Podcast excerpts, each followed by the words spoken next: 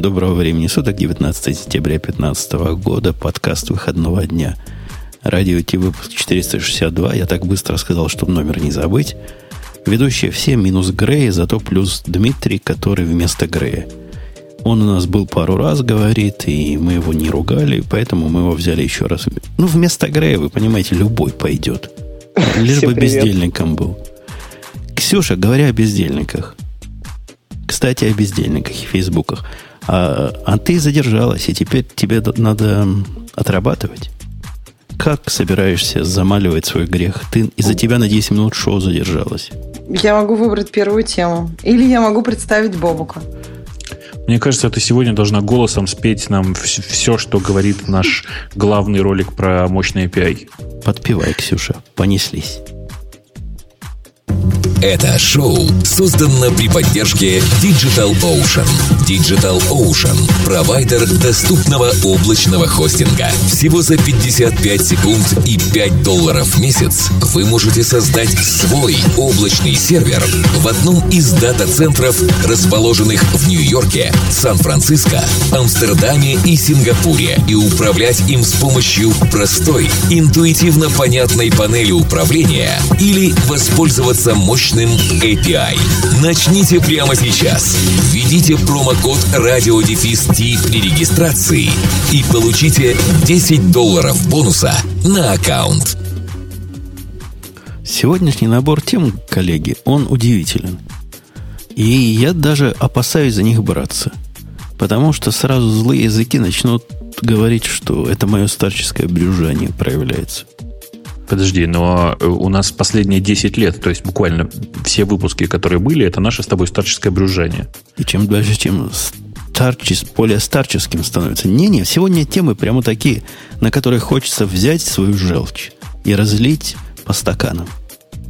Мне кажется, на прошлой неделе тоже были такие темы. Я тоже чувствую, что как-то я как-то уже не так меня все радует и не все такое яркое.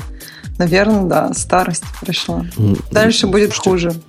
А почему? Я вот просто я не вижу в наших темах главную тему э, о старости уходящей недели, историю про э, как он их назывался, как как назывался этот замечательный продукт, э, новый продукт марка, как назывался? Есть история, будет. Пис? Будет. Пис он назывался, как, да? Как же нет? Есть. Вот уж, вот уж она же в самом начале. Плохо, плохо смотришь. Внимательнее вот смотреть. Давай начнем с, с Амазона. Давай начнем с, да, с водки. Ага. Угу. Давай Ам- с Amazon начнем. Amazon прямо всех удивил очередным совершенно идиотским позыв, подвигом в сторону позыва. То есть, если у вас есть собачка, или как у Ксюши кошечка, или как у меня две кошечки, у вас раньше была проблема. Как всей этой семьи зверей купить по iPad? Ну, цены не сложишь каждому зверю по iPad, правильно? Ну, куда ну. это? Куда это? Ну и вообще, кошка сама в базарный день 50 долларов стоит, а покупать ей iPad за, за 350 как-то странно. Мне кажется, кошки дороже стоят, да, покупать ей iPad. Ну, хотя да, может быть. iPad столько же, сколько кошка, нормально. На, на что мы намекаем, Бобук? На красненькую коробку. Я намекаю тебе, что мы намекаем на красненькую даже не коробку, а такую штуку, в которой засунули сразу 5 айпэдов. Ну, которые не айпэды, конечно, а фаеры. А цена? Ксюша, цена. Ты видела цену? 50 долларов за один. Это mm. просто такой рождественский. Мне кажется, на Рождество покупаешь такую коробку и всем родственникам раздаешь. Прекрасный и не набор. Подарки для всех. И даже на самом деле не 50, а 49,99. А если Ох. еще точнее, если вы покупаете 6 штук, то 5, за 5 платья, шестой в подарок. То есть за 250 долларов можно 6 штук купить. Ну, ну это же круто. Просто, смущает? По-моему, тоже. Отличная вот это, цена. кстати, тема, мне кажется, не про. Мне кажется, что это вполне может быть выгодно для многих людей. Потому что дешевые андроиды сейчас очень популярны. Дешевые андроидные планшеты такого вида тоже неплохо. А что тебе не нравится? В этой балайке 8 гигабайт. Начнем, начнем с этого. Для книжек. Так, каково? Для книжек. Для книжек у них есть отдельное устройство. Это устройство для запуска программ. У них даже на рекламе нарисовано, как ты программу запускаешь. И что ж ты установишь в эти несчастные 8 гигабайт? Причем 8 Скажи. гигабайт это же не свободных, это всего 8 гигабайт.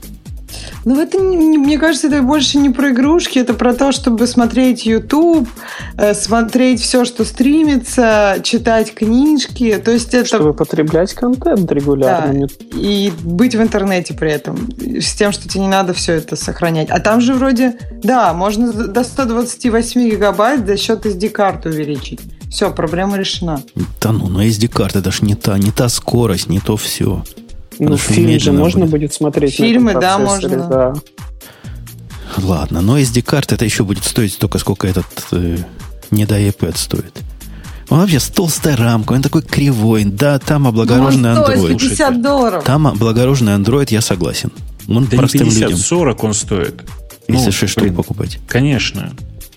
За 40 баксов тебе отдают ну, 6 штук это все-таки, мне кажется, совсем сурово. Кому? То есть, вы думаете, все будут по 6 покупать? У, меня, кажется... у меня есть прямо use case, необычный use case именно для 6.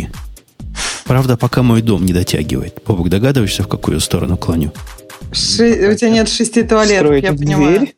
У меня нет шести комнат, куда бы надо было систему видеонаблюдения. Это ведь юниты практически, там, смотря Android, камера есть фронтальная и такая Ничего делать не надо. Поставь, и будет тебе система видеонаблюдения. Но питание еще подводить к ним, понимаешь? Ну, питание, неприятно. да. С питанием у него тоже не все хорошо. 7 часов он живет на батарейке. Ну, подожди, если он у тебя дома, то какая тебе разница, сколько он живет на батарейке? Я не понимаю, как это не все хорошо? Это устройство, которое, ну, я не знаю, оно очень дешевое. Почему 7 часов для такого дешевого устройства это не хорошо? Это же да я по-другому скажу. Это очень достойная цифра. Не забывайте, что это как бы форк андроида.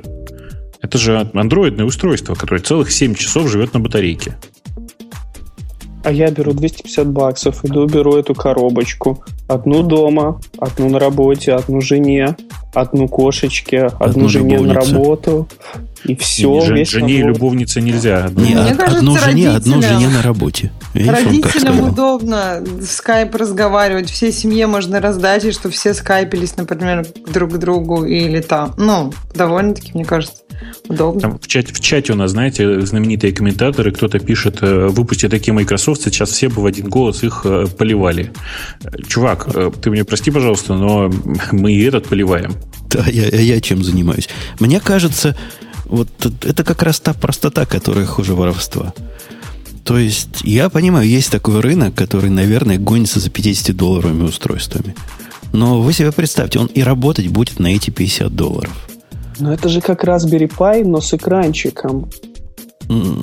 Маломощный, еще, еще более маломощный Raspberry Pi, без возможности подключить периферию, но с экранчиком. Ну да, не, он, он помощнее, 1,3 ГГц у него, 4-ядерный процессор, 1 гигабайт памяти, это действительно интересная, интересная точка зрения. Это если на него смотреть, да, если на него смотреть как на Pi, то это очень круто. Я прямо поменял свое мнение. Дмитрий, ты меня сдвинул. Будем брать 6 штук, чтобы пай из них делать. Подожди, а у тебя пай, пай, он у тебя как? Вот, ну, там же у него Ethernet, USB, у этого же ничего этого нет. Подожди, USB, ну, разве чтобы диск подключить. Здесь единственное... Ты знаешь, к паю диск подключишь, он Ethernet работать перестанет по USB.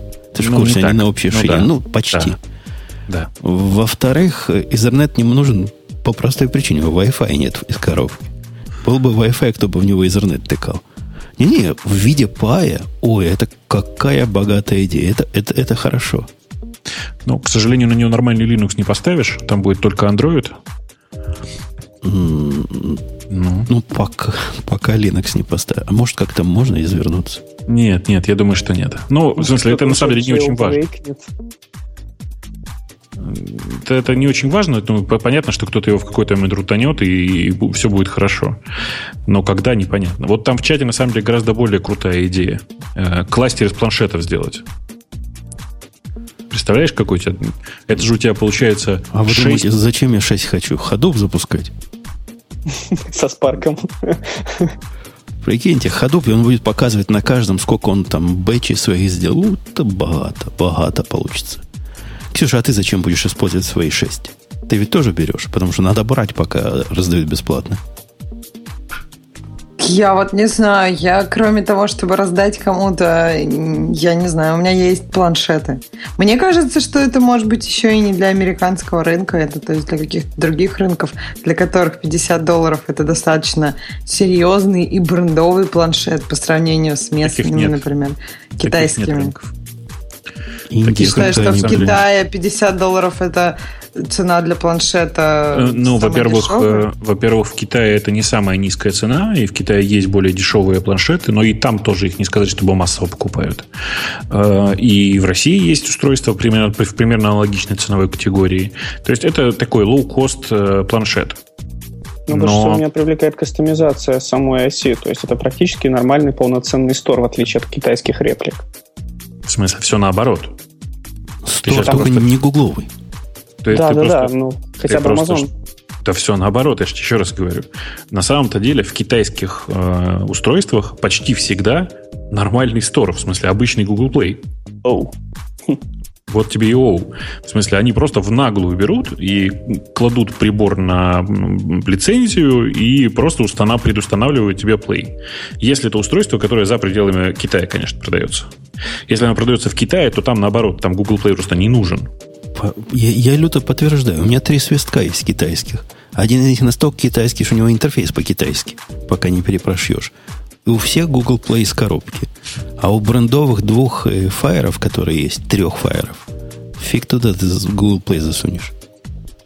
Ну, и на самом-то деле проблема же в том, что в мире, который, как это, в, мире, в американском мире, жить на андроиде без Google Play, это, в общем-то, боль. Ну, mm-hmm. потому что, я не знаю, там, ладно, Facebook работает хотя бы. Вон, Ксюша, видишь, там сейчас активно лоббирует интересы э, людей без Google Play. Но э, давай возьмем какой-нибудь, я не знаю, там, сейчас, сейчас что бы такое в пример-то взять? Попробуй там Foursquare, Foursquare какой-нибудь запустить. Ну, а сайт, сайт лот, если это делаешь. Это Бобук же лоббирует. Я вообще ничего не Чё, лоббирую. Я... Сейчас, э, что, какого сайт лот? Ну, когда сбоку эту программу Я так ставил на Fire всякое то, что на него не ставится. А, так дело ведь не в, не в наличии в Store. А дело в том, что Google Play это же не Store сам по себе, это Store плюс сервисы. Вот, вот таких программ, которые не работали бы без Google Play, у, у меня в ассортименте нет. Видимо, я не те программы смотрю. что Сейчас, подожди, любая программа, которая присылает нотификации, э, вообще-то по, по дефолту работает через Google Play. У меня таких нет на телевизоре ну, она работает через гугловый клауд, и, как следствие, никакой, никаких проблем. Ну, то есть у тебя нет никаких нотификаций, проблемы. например, новая серия пришла? Ну, может быть, у тебя их нет как раз потому, что они все, все пуши работают через э, гугловые сервера, а у тебя просто... Или через парс. Да нет никаких, Netflix никаких notification не присылает. А, вот, он на андроиде присылает, а у тебя нет, все ок. А вам присылает, что ли? Ну, вообще-то по-нормальному он присылает у него уведомление о новой серии. А, ну, может, он сюда присылает. Он есть обычный, типа не, не, не сбоку поставленный. Поэтому мог бы и присылать через Amazon, я думаю. Не-не, если он поставлен из Amazon, то он, конечно, через, через амазоновское же облако и работает. Но на самом деле это не очень важно. В смысле, я, мы вообще как бы про фигню говорим. Правда, это не важно. Ну да, там свой стор. Ну, на самом деле никто этим стором пользоваться не будет же. Никаких приложений там не нужно. Э, главная задача этого устройства, очевидно, получить доступ к амазоновскому же облаку.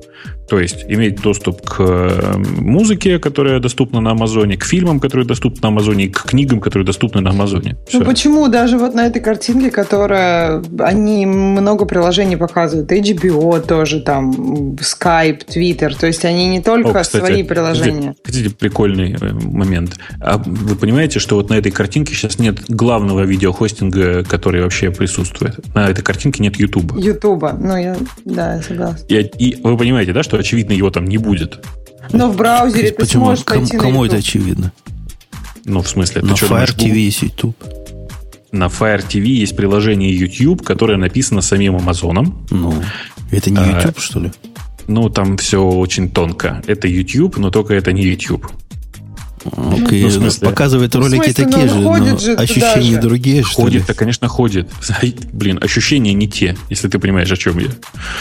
Эм, короче, там все очень тонко. На Fire TV у меня такая же фигня, да. Есть э, как это стандартизованный API, но он отличается от того приложения YouTube, в смысле приложение само по себе отличается от того приложения YouTube, к которому люди привыкли на андроиде. Кстати, о бесплатной фигне. Вчера а? звонок в дверь. Приходит почтальон, приносит коробку.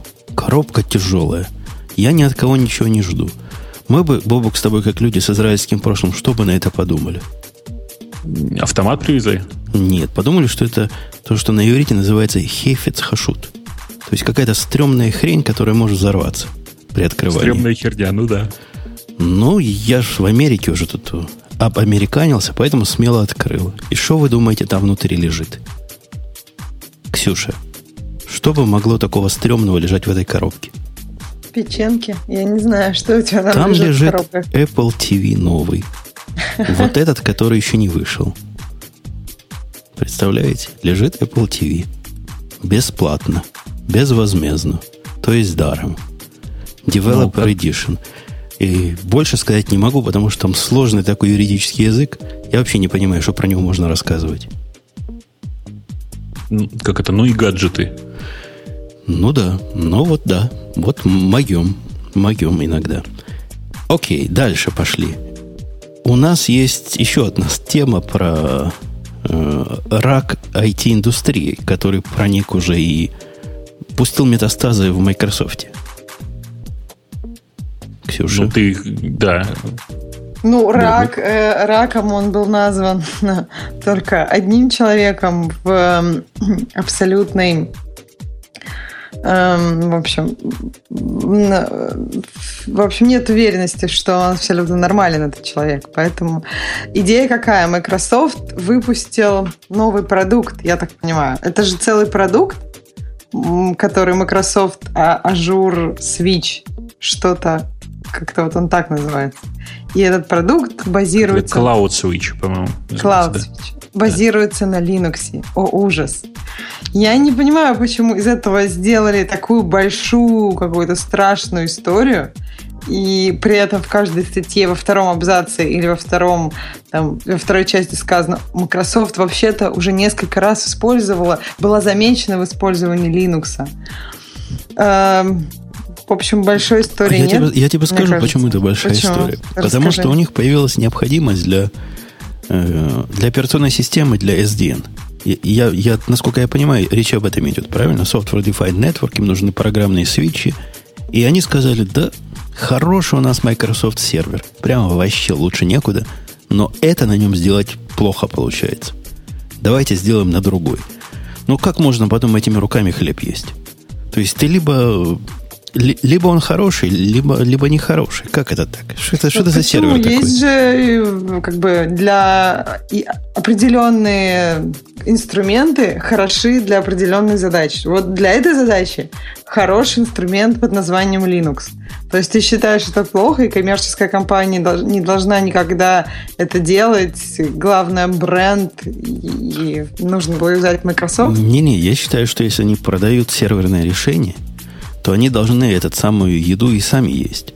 Либо допилить свое серверное решение, чтобы было не стыдно перед народом, и можно было у себя использовать. Нельзя одновременно продавать серверное решение, которое с Linux конкурирует, а для того, что у них не работает, как раз его использовать. А я встану на защиту их. Они в последнее время, кажется, большие молодцы что они сделали для iOS. То есть они как-то перестали централизовываться вокруг своей инфраструктуры, вокруг своей платформы и кажется, что говорят, окей, мы возьмем с рынка все, что на нем есть, адаптируем его под себя и будем этим пользоваться и с вами делиться. Мы пойдем везде, куда нас пустят. Ну, пусть Linux доступен всем, пустили к Linux. Это же хорошо, не надо там годами писать свою новую операционную систему. Можно вот взять готовую. Это же отлично. Я, я отвечу на идиотский вопрос. Не смущает ли Умпутуна, что он Apple TV к Samsung подключает? Во-первых, к чему бы я его еще подключил? Чтобы вас удовлетворить, дорогой слушатель. К Sony это было приятнее. Во-вторых, смущает, конечно, Samsung еще та галимая фирма, и телевизор она совершенно отвратные делает. Да, смущает, вполне, но не по тем причинам. Это раз. Теперь, что касается... Бобок, ты со мной с моим гневом согласен? Ну, ну, ну что это за позор? Да мне кажется, ты ерундой занимаешься. Ну, очевидно, что Microsoft никогда не в состоянии была сделать нормальный э, networking layer. Напомню, они много раз пытались, и каждый раз получалась какая-то фигня. Почему для непользовательского, для неконсумерского, по-другому скажу, продукта нельзя использовать Linux, непонятно. Если бы они не были продавцом альтернативной системы, которую они позиционируют как супер, как э, круче, чем Linux, потому что Linux это для пацанов, я бы с тобой согласился. Да, конечно, пользуйтесь чем хотите. Но тут либо одно, либо другое. Либо ну, вы хороши во всем, кроме одного, и признайтесь в этом. Либо вы помалкиваете в тряпочку и не гоните на Linux. Слушай, мне кажется, ты просто используешь аргументы предыдущего э, генерального директора против нынешнего. Нынешний ничего про Linux не говорил. Э, мы, пока, зап- мы, за- мы запомнили. У них на всех, на всех на них теперь клеймо. Да, блин. Они ну... клеймены мною, как когда этих животных клеймят, вот я их заклеймил уже, все. И никуда То есть ты не считаешь, уйти. У, у них как это, вирус Балмера проник в них э, по полной, они, значит, там типа в крови у них, они его впитали с, с, буквально с молоком Балмера и все такое. Я даже скажу Нет. круче. Linux для них это как аутоиммунное заболевание, если вы понимаете, о чем я. В смысле, ты... То есть один раз поставил... Никита потом не остановить? Да нет, он просто им поставил диагноз волчанка только что. Точно, точно. У них, у них Это никогда не бывает волчанка. Один раз было. Один раз было Я понимаю, один раз да, не, не, не оно. Короче, конечно, на никакую волчанку это не похоже. Я считаю, что это совершенно нормальное действие. Главное, что мы вообще обсуждаем пока слухи непонятные. Потому что продукта самого я не видел, конечно же.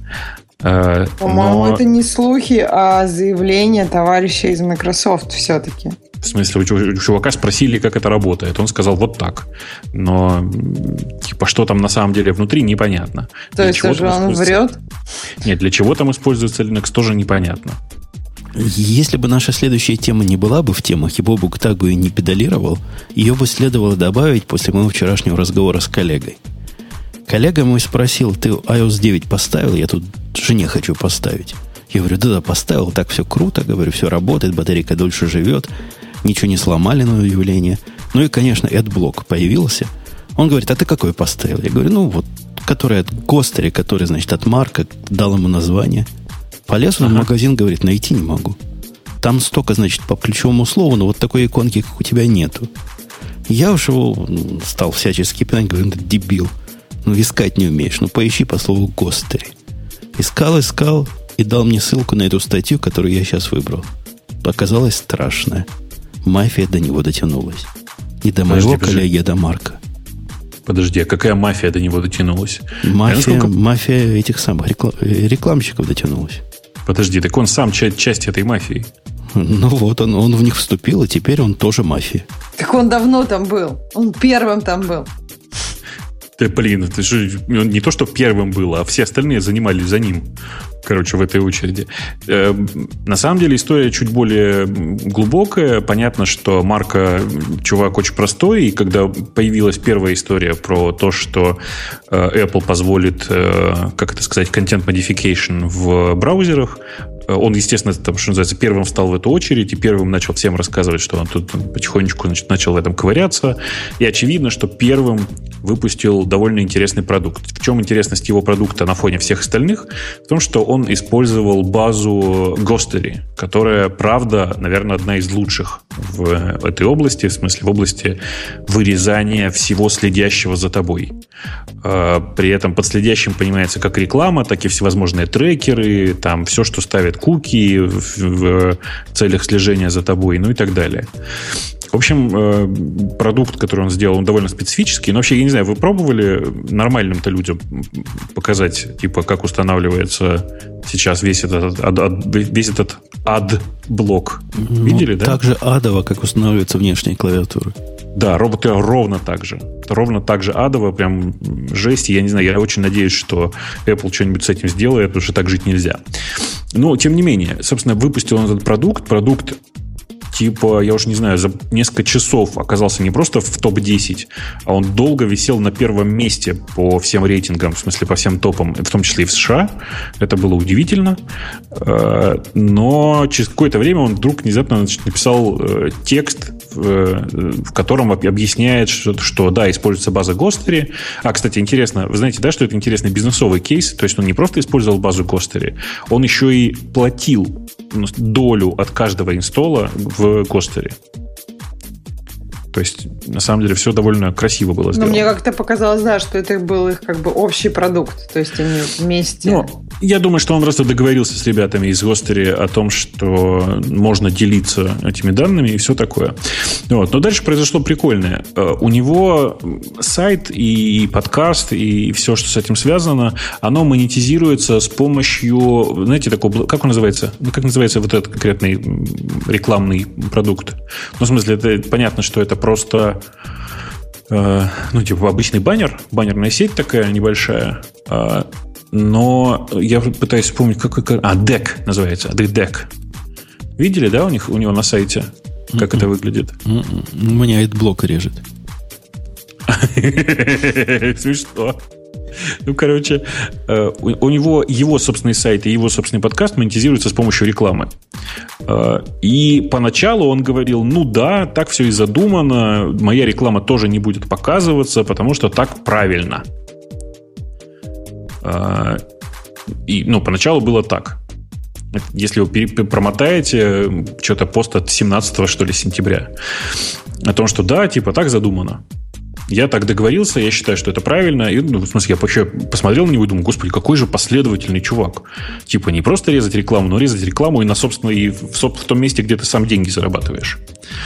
Но оказалось, что все не так сладко, потому что буквально на следующий день Марк разразился длинным постом о том, что, чуваки, я убрал свой э, PIS, вот приложение, которое PIS называется его, э, которое позволяет вырезать рекламу с помощью Гостери, убрал его из App Store и предлагает всем сделать рефаунд, э, потому что он, цитирую, он как бы не чувствует себя хорошо. В смысле, он чувствует себя нехорошо по этому поводу. А, а где реф... Я успел купить, а где рефаунд получают? Ну, в смысле, идешь в iTunes и говоришь, а дайте мне, пожалуйста, деньги обратно. Вот так Автор вот. удалил приложение, дайте мне деньги обратно. Ну, конечно. Это ну, там просто они в течение суток возвращают. Не, вообще какой-то стрёмный пост. То есть я к Марку отношусь, ну, с уважением. С рес- рескептом, как говорила Ляпка. Но его доводы мне напоминают худшие доводы из нашей следующей темы – где они говорят, я, мол, проблема есть, мы будем думать и будем ее решать лучше, потому что сейчас решение, которое мы предложили, слишком черно-белое, либо все, либо ничего. Какая-то это отмазка. Что, собственно, его не устраивает в этом решении? И как он его собирается улучшить? То есть, кого надо, он будет показывать рекламу, а кому не надо, не будет показывать рекламу. Это не согласуется. Он там же ниже параграфом говорит, да, действительно, этот блокер это полезно. Потому что без них интернет это ад. Ну, согласен. И, собственно, как он будет сортировать вот этих э, агнцев от э, козлищ?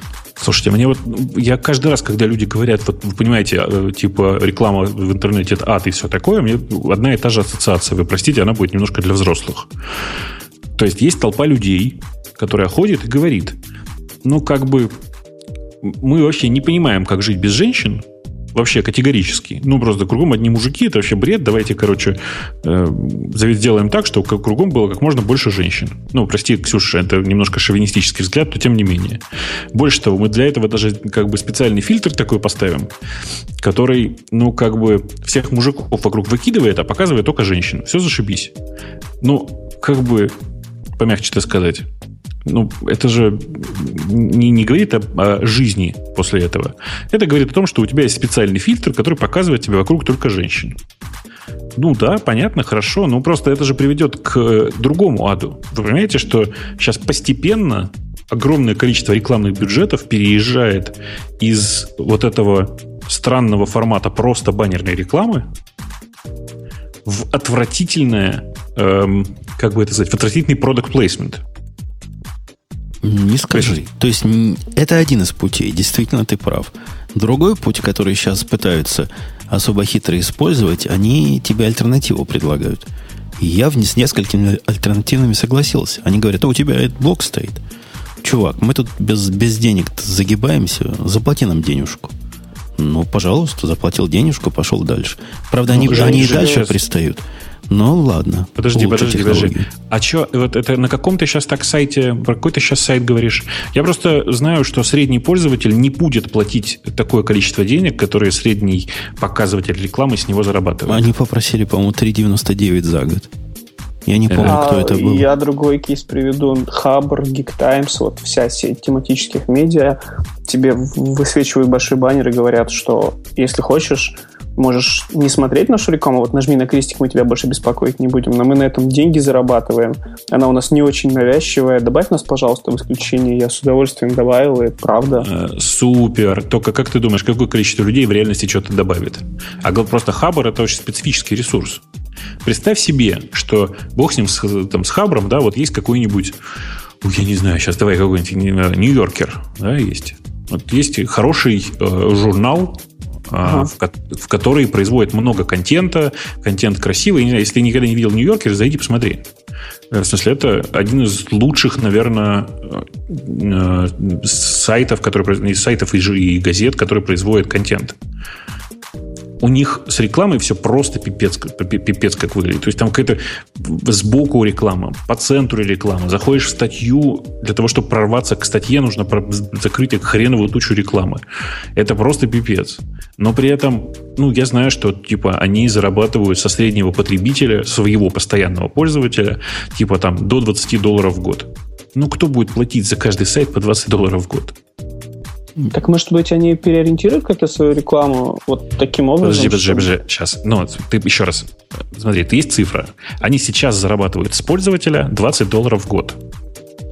На что нужно переориентировать свою рекламу, чтобы продолжать зарабатывать по 20 долларов? Ну, можно предположить, Бобок, например, что если реклама не будет такой дикой, будут, например, больше людей заходить. И можно будет не по 20 долларов встреча, а по 10. Нет. Ну, конечно, нет. Почему? Ну, это, это, ну, потому что это теория. На практике Нью-Йоркер это ну, такой, такой сайт, который почти всю свою аудиторию уже получил. Окей. Ты, ты не видишь способа, как они еще по-другому могут 20 долларов нет, нет, заработать? Я, я, знаю, я знаю, чем все это закончится просто.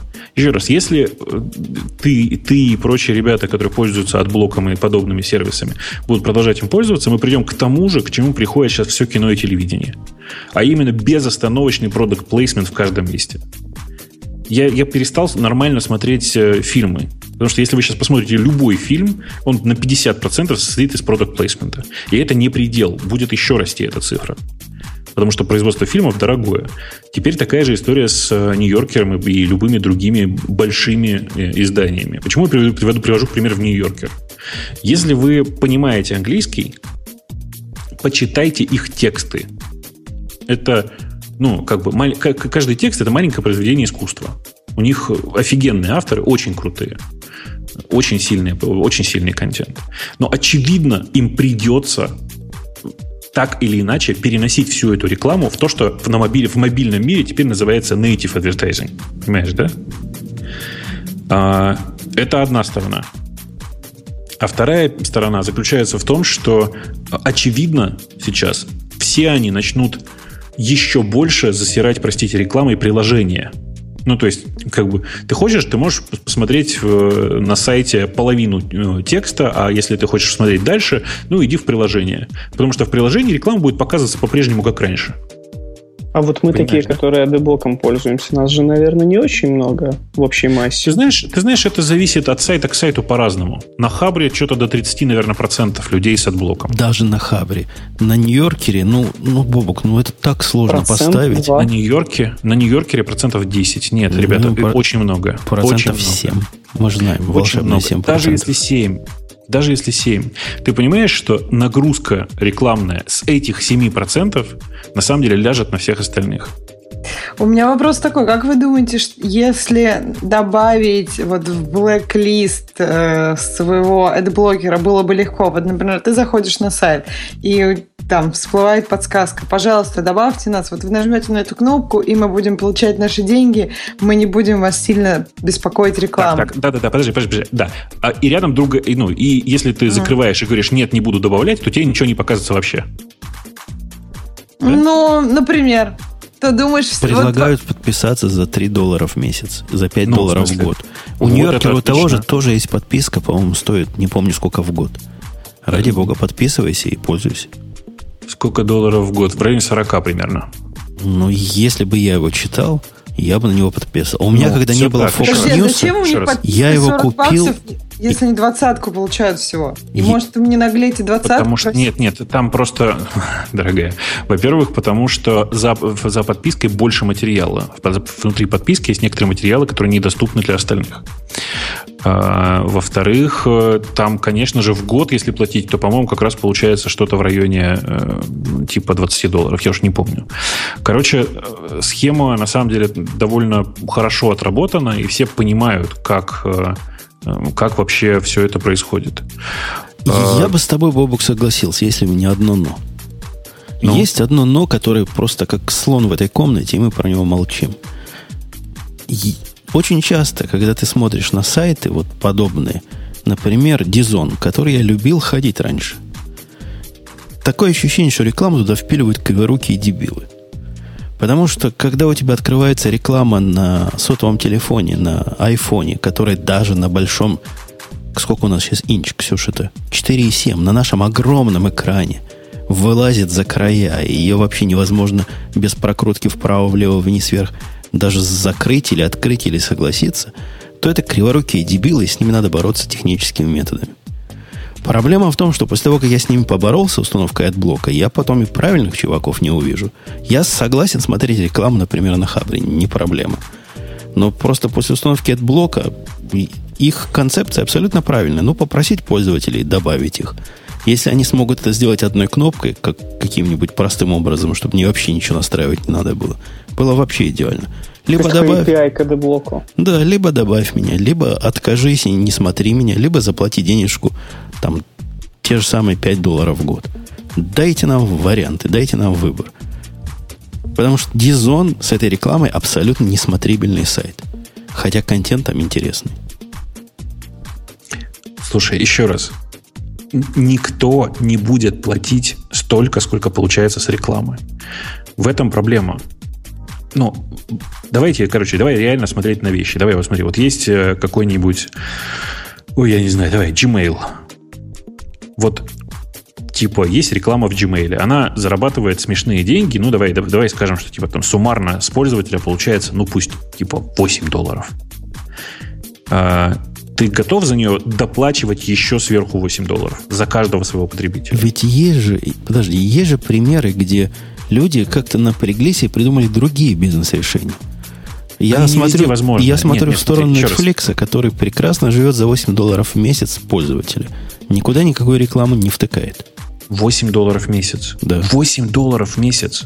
Ну, кто будет платить 8 долларов в месяц? Ну, Если, подожди, Это 100 если, баксов, прости, если у меня есть сайт, на который я хожу, прямо жить без него не могу, я заплачу. Ну, то есть ты сейчас что говоришь? Ты говоришь, давайте, это просто в очередной, очередной э, срач вокруг, прости, от блока, э, который всегда заканчивается одинаково. Вот смотри, ты говоришь, давайте откажемся от рекламной модели в интернете и предложим всем просто по умолчанию все, все платить. К чему это приведет? К тому, что большая часть сайтов, производящих э, хоть что бы то ни было, закроется. Ну, то есть вот Хабр закроется, например, с очень большой Мне кажется, что основная идея не в том, чтобы отказаться от этой модели, а чтобы дать нам всем, как пользователям, альтернативу. И это правильно, потому что Подожди. проблема, которую ты описываешь, Бобук, не стоит. Мы только что решили, что по твоим пессимистическим прогнозам 10% не видят. Дайте нам решение для этих 10%, чтобы покрыть убытки. А оно есть. Идите, сделайте себе другой интернет. У, здрасте, ваши родичи. Ну, в смысле? Это не решение, это ультиматум. смотри, сейчас еще раз смотри. Есть вот какая дурацкая ситуация. Есть интернет, в котором многие вещи делаются, несмотря на то, что это как бы не очень хорошо для других, делаются легко. Например, в отличие от реальной жизни, можно быть анонимусом, можно не иметь никакой там идентификации, можно нигде ничего не платить, а все воровать. Ты сейчас продолжаешь говорить, что это нормально, и для этих 10% тоже нужно что-то делать. Я говорю, что есть реальность. Реальность заключается в том, что 10% общепризнанно используются эдблокерами, которые законны вполне. То есть все попытки вообще, их запретить конечно. пока провалились. Во всяком случае, на американской территории. Они легальны. То есть, как законопослушный, легальный американский гражданин. Я ими подожди, абсолютно их- легально их, э, пользуюсь. по странным стечениям обстоятельств их пока просто никто не рассматривал. Рассматривали, рассматривали. Было несколько судов. И есть было решение, по-моему, пару лет назад, что ничего тут такого нет, можно. Будет другое решение, поговорим еще раз. Но пока это легальная активность. Ничего в этом противозаконного нет. Конечно, мы блокер, блокер-юзеры ударяем по рекламным доходам. Я от лица этих юзеров предлагаю, да не предлагаю, они уже без меня в эту сторону двигаются. Они двигаются в сторону альтернативной модели оплаты. Им это подходит, а Бобуку не подходит. Не-не, в смысле, еще раз. Париж устраивает, меня, Бобука не устраивает. У меня простой подход. Я говорю, что да, если все блокеры готовы к тому, что с них каждый сайт будет собирать по 20-40 долларов или не показывать им контент, а к этому все идет, судя по всему, то, ну, в конце, в конце концов, этим все и закончится. И это будет постоянная борьба, как со спамерами. Ну, Спамеры ты, все ты... говорят, за спам засудить невозможно, а это легально в большинстве стран мира. Ты Давайте с ними работать. Во-первых, не надо все сайты. На некоторых сайтах я готов смотреть рекламу, на некоторых не готов смотреть рекламу. Дайте нам выбор, дайте нам переключатель. Ну, я про это и говорю. Сделаю я себе... Можно, кстати, о стартапе подумать таком, который позволит тебе выбрать твою максимальную сумму. Допустим, согласен ты в месяц Жень. платить на это все 50 долларов. Как перестало, так и все. Жень, ты понимаешь, в чем проблема? Я знаю, почему никто не делает э, э, такой... Э, почему никто не делает такой, такой стартап. Э, потому что на самом деле большая часть таких людей, вот, не, которые пользуются отблоком, это люди, которые не готовы платить ни за что. Это просто люди, которые не хотят видеть рекламу и на халяву получать то, что получают. По странным стечениям обстоятельств, знаешь, это, есть же куча исследований по этому поводу. Некоторые из них довольно смешные. Например, люди, которые пользуются отблоком, одновременно воруют игры на андроиде пересечение больше там типа в районе 30%. 30% от блокеров идут на торренты и скачивают игры для андроида. Я думаю, можно статистику расширить, а 70% из них ест помидоры. Не, ну ты же я же не про это. Я про то, что большая часть людей не готовы за это все платить. Ну, ты говоришь, давайте им сделаем для них средства, чтобы они могли просто заплатить вместо того, чтобы смотреть рекламу. Я не верю про это, в это. Совсем. Подожди, сейчас, собственно, нет... Я предлагаю хоть какой-то способ. И индустрия, в принципе, с этим способом, похоже, согласна. Ты говоришь, делать ничего не будем. Нет, в смысле, индустрия много всего сделает, но кончится это, еще раз, двумя разными историями. Во-первых, много рекламы. Сейчас, подожди, сейчас там, там в чате спрашивают про очередной раз про Фидонет. Сейчас расскажу, почему Фидонет э, умер, а интернет до сих пор живой.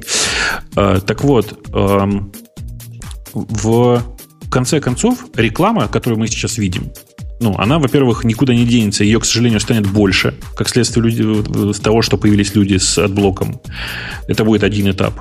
А на втором этапе, ну да, появятся средства для адблокеров, которые будут делать не то, что хотят адблокеры. То есть не то, чтобы говорить им, добавьте нас в эти самые в расширение. Они будут говорить, нет, чувак, ты либо платишь, либо сносишь адблок. Ну, это честно, это нормально. Подожди, Я ничего против этого не имею. Вопрос такой, Бобук, как ты считаешь, или у тебя, может, есть какие-то данные, количество людей, которые пользуются адблоком, оно вообще как-то меняется? То есть оно растет с драматических 7% куда-то? То да, есть... оно растет. Оно растет в первую очередь за счет того, что есть большое количество разных эм, решений, которые облегчают блокоподобные решения. Ну, то есть, очевидно, что сейчас, например, э, некоторое количество людей приходят, ну, то есть, я не знаю, там есть какие-нибудь э, гики, которые приходят домой и мамам, папам, дедушкам, бабушкам ставят этот блок. То, что ставить им нужно на самом деле не блок, а какой-нибудь AdGuard, который блокирует исключительно вредоносную рекламу, ну, как бы, наверное, людям по барабану. Э, и таких людей довольно много. Ну, реально это большая такая история. Ну, моя ключевая мотивация поставить этот блок, она была не в том, чтобы не видеть рекламы вообще, а просто есть там, наверное, половина сайтов, которые выедают глаза своей рекламой, своими баннерами, так не ходи на них. Не ходи на них. Зачем просто ты на них ходишь? -то? Просто результаты поиска, например. Смысле, ну, ты зашел на этот сайт, ну, да, закрыл ту эту ерунду, посмотрел, тебе сайт неинтересен, закрыл. Я перестала в какой-то момент пользоваться блоком и нормально. Я как-то для себя поняла, что в этом нет ничего такого ужасного. Если были какие-то сайты, э, на которые мне было неприятно ходить, со временем я просто перестала на них ходить. Ну, то есть, если контент настолько там неинтересный, что... Либо, если мне очень нужно прочитать эту статью, я могу включить там сам ридер мод и прочитать сам контент, если уж совсем, ну, то есть если мне нужно там долго его читать, а оно действительно все мигает. Но ридер мод это тоже блок такой. Нет, если Нет. я увидела, я увидела эту рекламу уже, то есть все, что они хотели, они с меня получили. Но если мне нужно читать эту статью 20 минут, и у меня просто тик, тик нервный начинается, то это... Во-первых, не факт, что увидела. Поп-апы ты, конечно, увидела жуткие. Но то, что у них там снизу, сбоку, еще где-то, ты их тоже Твой ридер мод такой же читинг, как и AdBlock. Конечно, это нет, ребята, еще раз. Это нет. Не какой-то... Между ридер модом и AdBlock гигантская разница. AdBlock режет рекламу на корню. Он не дает тебе выбора, смотреть эту страницу с э, рекламой или без. Э, в случае с ридер модом ты сначала видишь страницу as is, а потом сам выполняешь действие под названием «хочу видеть чисто контент». Ну да, а, то, а так я один раз выполнил действие «хочу видеть чисто контент». И я уже сделал свое решение. Они мне дали выбор, когда я этот блок установил. Ладно, эта ну, дискуссия короче, нас, сейчас, нас не подожди, приведет. Там, там у, нас, у нас, знаешь, у нас в чате есть очень прикольный вопрос, который звучит так. А почему Фидонет вот без всего этого, без всей этой рекламы жил, а интернет как бы без этой рекламы жить не может? Да потому что векторный. Да нет, ну там причина не в этом. Ребята, ну не было никакого Фидонета. В Фидонете не было никогда обычных людей, на которых можно было зарабатывать нормальные деньги. Фидонет всегда жил за счет сообщества энтузиастов, которые его поддерживали. Очень жаль, что на сообществе энтузиастов в, в, в этом мире далеко не уедешь. Ну, прям вообще. То есть ты на корню губишь идею, забивая, что мы свой интернет не построим с блэкджеками без рекламы. Я считаю, что на самом деле нужно делать... Э, короче, я, я уверен, что в следующие пять лет у нас переродится история Фидонета э, в что-то новое. Э, нужен нормальный, короче, такой интернет для своих. Понимаешь? Окей. Окей. Не, не, ну это же правда, ну согласись, ну крутая история. Смотри, можно же вот реально пир-ту-пир сделать, все как было в Фидо когда-то. Ну, такой там прям древовидное было, а можно прям пир-ту-пир сделать. Чисто пир-ту-пирный интернет. У каждого... А может, это идея о социальных сетях, таких узкоспециализированных, энтузиастских? Но это не социальные сети, понимаешь? Ну, то есть как? Я не, не об этом. Я о том, что для того, чтобы все это было относительно адекватно, ну да, должна быть некоторая система, которая, в которой нет рекламы принципиально, в которой весь контент только платный или бесплатный, например. Ну, ну погоди, а где мы членов будем набирать туда? Ну вот я подпишусь на тебя, ты подпишешься на меня. Ты будешь мою статью из Божика раз в год читать, вот, я твою не буду читать смотри, никогда. Там в чате, в чате правильные комментарии. Социальная сеть должна где-то хоститься, это деньги. Я при этом специально говорю пир-ту-пир. Окей, у, у нас будет пир-ту-пир. Теперь да. наша задача затянуть туда, например, бизнес инсайдер, на котором мы эту статью читали, э, TechCrunch и всех прочих. Да, и дальше логика очень простая. В смысле, я предлагаю вот такую концепцию. Ты заходишь на некоторую страницу, а тебе говорит, чувак, эта страница платная, ты готов э, согласиться с его бизнес-моделью? И высвечивается табличка с бизнес-моделью. Например, нажимая на эту кнопку, ты будешь иметь доступ ко всем э, страницам этого хаба за 8 долларов в год. Погоди, дружище, это, это, это по-моему, типичный случай оверинжиниринга, то, что ты предлагаешь. Потому что предложение, которое я раньше делал, определять этот блок есть и предлагать такую же модель оплаты. Ты ее закритиковал, а строить Нет, свой интернет тебе кажется поможет. проще. Сейчас я, еще раз, я тебе сейчас объясню, почему. Ты говоришь, давайте э, предложим людям выбор. Ну, типа показывать рекламу или платить. Ну, и, говорю, или не показывать. Деле, Три выбора. Показывать рекламу, не показывать вообще или платить. Ты, ты типично показывать рекламу, не показывать вообще или платить. Три выбора не бывает. Бывает показывать рекламу или платить. Но тут Почему? страшно... Почему? Страшно другое. А, потому что... Ну, почему? Зарабатывать-то на тебе нужно. Зачем тебе бесплатно-то показывать страницы? Не-не, показ... я, я предлагаю три выбора.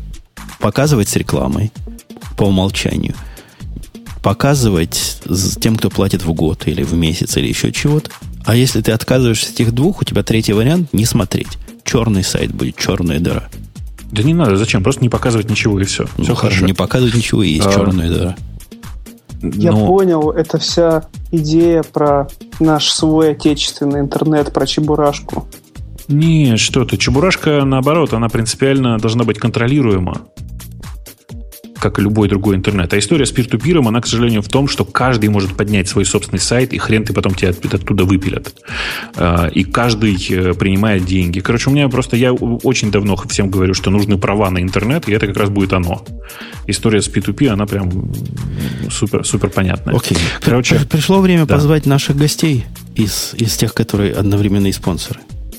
Ты вроде обещался. Да, давай, давай, давай. Если ты сможешь их подключить, давай подключай потихонечку их. И вот один есть, а второго нету.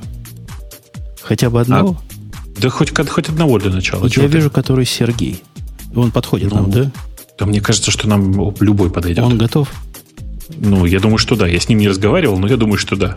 А вот и второй появился. Сейчас я его тоже позову. Они сразу, они как с Тамарой ходят парой. Смотри, сейчас, сейчас оба придут, и мы им выдадим. Кто-то пишет во ВКонтакте, я рекламы почти не вижу, как же ВКонтактик живет.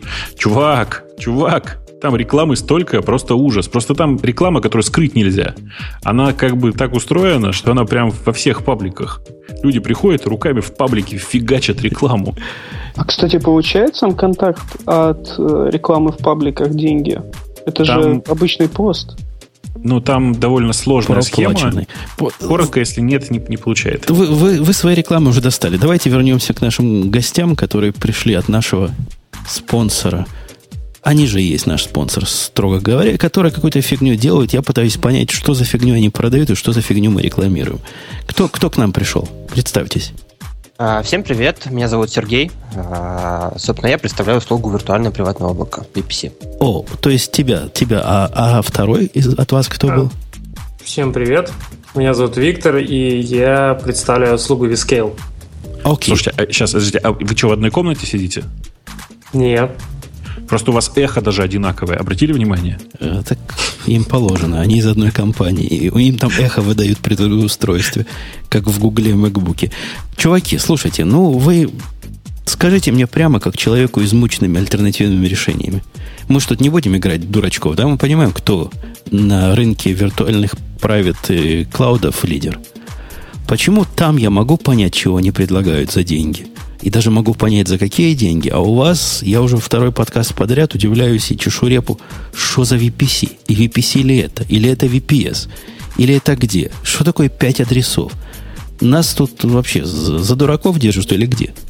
Восклицаю я и пытаюсь найти ответ. У вас есть ответ на мой вопрос? А, ну, мы, вообще говоря, постарались э, исправить эту ситуацию, даже поправили информацию на сайте. Но если что-то непонятное, я могу объяснить. Ну, вот а вы, кстати, сейчас, подождите, вы знаете, в чем проблема большинства айтишных компаний?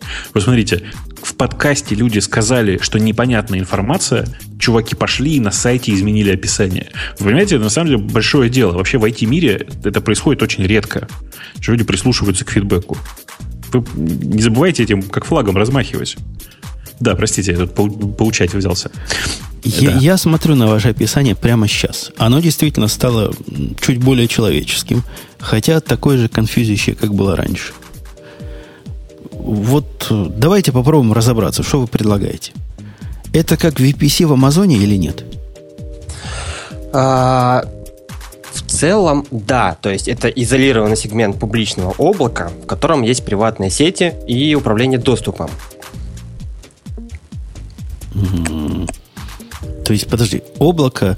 И у меня есть аккаунт с Selectel, например, скажем так, да, это как будто бы у меня AWS, только у вас. И в этом, в своем аккаунте я могу построить себе сетку 10, там 10, 0, 10, 0, 0, слэш, я не знаю, там 24, 16, whatever. И в нем могу запустить какое-то количество виртуалок, правильно?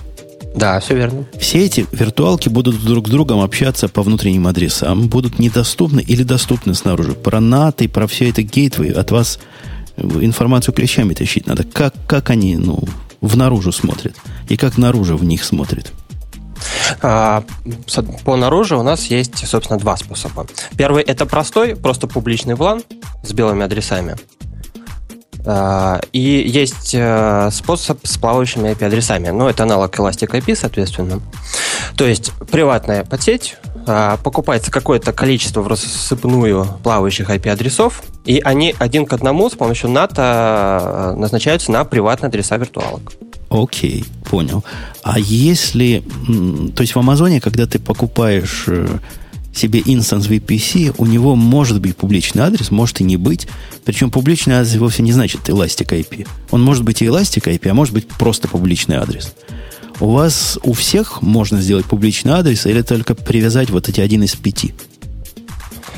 А, ну, к любой виртуальной машине можно привязать только приватный адрес, можно назначить на него плавающий, можно э, использовать там публичный просто адрес без ничего. А можно хоть публичный адрес это вот вы 5 штук даете на VPC, да? На, ну, на самом деле, адресов. На самом деле сколько угодно. А, просто они блоками по 5 выделяются. Продаются за, за 67 да. копеек. 67 копеек. Это сколько коробков спичек можно купить за каждый IP-адрес? Вовок, почем спички сейчас? Я думаю, что по копейке. Все еще по копейке, и в мое время так и было. Не знаю, но я завтра проеду мимо Балабанова, я спрошу, почему у них спички там. И, окей, так, теперь я вижу, вы продаете это странными такими кусочками. То есть диск можно по кусочку купить, но это похоже, как и у ваших конкурентов. Память, она к VPC не относится. Я правильно понимаю? Она же не, не для VPC покупается, а просто для инстансов. А, но у нас есть такое понятие, как проект или облако. А, в этот проект назначается какое-то количество ресурсов, и дальше в нем мы уже создаем виртуальные машины, назначаем столько памяти, сколько хочется скажем так. То есть мы покупаем 100 гигабайт на проект, а потом делаем 100 виртуалок по 1 гигабайту или 10 по 10, как угодно. Бобок, это одному, мне кажется, что это программисты проектировали. Вот ну, эту схему. В смысле, а слушайте, а простите, а какой, а как это лимитируется в реальности-то? Ну, то есть, хочу я типа инстанс с пятью терабайтами памяти. Сможете? А, с пятью терабайтами нет. Есть лимиты определенные, ну, разумные, ага. скажем. Не, не, ну, а в реальности какие лимиты сейчас? Вот просто на глаз, если. А, сейчас э, на виртуальную машину 64 гигабайта получается. А, нормально, нормально, что. 64 это, в общем, вполне терпимо. Так, Женя? Под, подожди, я, я все еще не понимаю. По-моему, это какая-то несколько безумная модель. То есть, э, даже с точки... Был бы Грей, он бы про маркетинг бы пнул, но мне абсолютно... Как я не умею делать estimate по поводу времени выполнения проекта, так и оценить проект в мощности на проект я не способен. Я не знаю, что значит купить на проект 100 гигабайт дисков или там 100 терабайт дисков. Мне нужно на конкретный вид сервиса купить столько-то, на конкретный вид сервиса столько-то и так далее. Почему мне, мне надо в это все общую корзину засовывать? Зачем? А, ну, изначально идея была такая, что планировать э, использование ресурсов э, будут, ну, скажем так, отдель, какие-то отдельные люди, а использовать это какие-то другие люди. То есть кто-то э, мыслит категориями там, больших проектов, ресурсов, а кто-то уже делает из этого инстансы. Да ну, ну, ну, девоп же, ну, 21 век же. Ну, да ну. Ну, кто, кто решает, тот и программирует. Кто программирует, тот и решает. Не-не, нифига, конечно нет. Я согласен, что на самом деле там есть три слоя. Есть люди, человек, который выделяет деньги, человек, который выделяет ресурсы на проект, а есть человек, который распределяет эти ресурсы по проекту. И с этой точки зрения как раз все логично. Да никакой тут логики нет. То есть человек, который распределяет деньги, скажет так, я могу на этот проект выделить вот миллион долларов. И я как дурак пойду на этот миллион закуплю, потому что мне его потратить надо. Нужно оно мне, не нужно. Вот, вот так я заплатил на проект. Слушайте, у нас тут параллельно э, в чате идет некоторая дискуссия, и э, люди пишут, что, цитирую, сегодня закинул тысячу денег на погонять в Селектеле, посмотреть, а облачный сервис у них нельзя создать. Э, дальше рассказывается про ошибку. Не найдено пулов, в которые в данный момент разрешено устанавливать машины. Это на самом деле история про то, что правда не очень очевидный интерфейс. Он э, реально не очень очевидный, и я боюсь, что в реальности человеку, который вот хотел попробовать, ему не, не private cloud ваш нужен. Но дело в том, что э, он попытался использовать другую нашу услугу, да. э, взамен которой мы сейчас, собственно, продвигаем VPC. То есть а другую это... услугу это в смысле просто облачный сервер, да. который была. Да. Ну да, я, я, так, я так понял, что вы старую услугу по названию облачный сервис, сервер разделили на две части. Одна вот VPC, а вторая vScale, да? А, да, примерно так и есть. То есть vScale это в переводе на мой язык это как EC2, да? То есть просто да. виртуалки в публичном пространстве. Ну, да. Скорее, да, скорее DO, я думаю, все-таки. Или, или как, как... Наверное, все-таки, если так смотреть отстраненно, то скорее все-таки больше DO. Да. А они конвертируются между собой? Ну, в данный момент нет. только, то есть э, только если руками. Ну, это нормально. У Амазона тоже так долго нельзя было, так что вы тут не первый тормоза. Я ну, мы грешный, про, про, да. это, про это мы думаем и, возможно, сделаем. Там есть просто технические проблемы. Я думаю, что у Amazon примерно такие же были. Да, конечно. В смысле, это традиционная история. Две разных команды пилят разные проекты, а потом значит, приходят маркетологи и говорят, знаете, а дайте-ка сделайте нам миграцию. А, и в большинстве случаев это будет... Да, значит, в большинстве случаев это будет означать, что миграция выглядит так. С одной стороны, нужно убить, а с другой стороны, породить новый инстанс. Короче, ужас. Может, мне кажется, вы зря этим занимаетесь. Не надо делать никакую миграцию, никому это не нужно. Ну, подожди, ты не читал статью огромную? Кто, кто переносил? Инстаграм, по-моему, переносил из публичной. У них все были в публичной и EC2. Они в приватную переносили, чтобы потом в Facebook переехать. Слушай, страшная история была. Наверное, да, конечно, это страшная история, но таких инстаграмов, я уверен, в каждом типа облаке, ну там с десяток. А у ребят меня что поразило, я же, по-моему, рассказывал в прошлый раз, это, по-моему, первый случай в моей практике, когда хостер мне написал ответ на тикет за 4 минуты. То есть реально прошло 4 минуты. При том, что я не знаю ребят вообще. Я там написал, типа, ребята, хочу IPv6. Мне через 4 минуты сказали, прямо сейчас нет, но будет. Ну, как бы, Слушайте, а почему я у вас не вижу отдельного пункта support? Или у нас входит вот в это во все? Я на цены ну, смотрю, тут список есть. В Амазоне support стоит 10%, самый такой средненький. А, ну, у нас поддержка предоставляется бесплатно. А, и есть отдельная услуга администрирования. А, это если вы захотите, чтобы мы все за вас сделали целиком. Вот за такой берет. Даже Amazon за такой не берется. Ну, а что, это аутсорсинг админа. Окей. Круто. Нет, в смысле, что, по-моему, крутая концепция сама по себе. Э, на самом деле, я говорю, это, это, это проблема всех э, технических компаний. Не, не хотите вы себя активнее продавать. Потому что, во-первых, правда, у вас офигенный саппорт. У вас, в общем-то, на фоне общей, как это, общего нашего, э, общей нашей беды с курсами всего, вы, у вас сильно выгодные цены правда выгодные цены. Правда, очень приятно смотреть на разницу в цене между DO и там, тем же самым Vscale, на который, который я, судя по всему, частично перееду, там, по крайней мере, на паре своих проектов. А, то есть, ну, как бы, это же совершенно волшебная история. Мне кажется, нужно просто больше флагом про это размахивать. Потому что... Потихоньку ну, начинаем. Очень хорошо. В смысле, я считаю, что очень надо прямо. В смысле, там в чате у нас спрашивают, это что, product placement это бабука, что ли? Чуваки, нет, вот это точно пока не product placement, в смысле... Это прямая, того, что... прямая и честная реклама. Конечно, кроме того, что ребята честно э, платят за рекламу, мы еще и, в смысле, я реально же попробовал, и у меня, типа, один из проектов вот сейчас живет на Вискейле. Э, он страдает, но живет. Страдает он из-за отсутствия IPv6, но тут мне уже пообещали, что можно что-нибудь придумать. Одни, одним из первых. Ура! Я стою в очереди и жду, чтобы мне выдали ручками да, IPv6. Я, как человек, который вышел из страны советов, не могу не дать совет. Вот смотрите, у вас, возможно, все круто. Вот, ну, реально, я, я Бобуку верю. Бобук врать не будет. Он, он только про фотоаппараты врет. Возможно, все круто, но понять, что у вас круто, человеку техническому невозможно. Но... Ну. VPC это крайне техническая тема. Ну, то есть, ну, вообще конкретно технические люди решают да, да, нет, нет. Пойдите посмотрите, как сколько всего написано про... Я не знаю, есть 10 статей на сайте Амазона по поводу того, как устроен гейтвей, NAT и все прочие штуки. У вас вообще про это ни слова. То есть, как у вас это будет? Надо ли мне свою виртуалку для НАТО ставить? Не надо.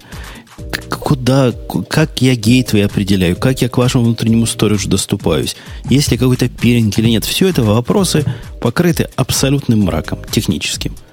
Вот вам бы информации туда засунуть побольше в подробности. Но если, если быть честным, э, на Амазоне очень многие вещи написаны прям совсем непонятно.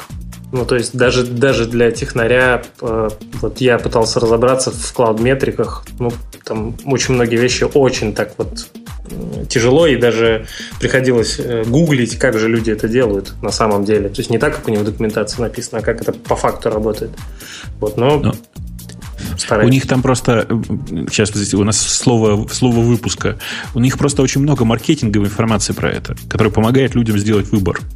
Слушайте, а, там несколько вопросов. Во-первых, э, спрашивают, кто вам кладет э, сеть между и внутри дата-центров. Сами кладете, да? Или как?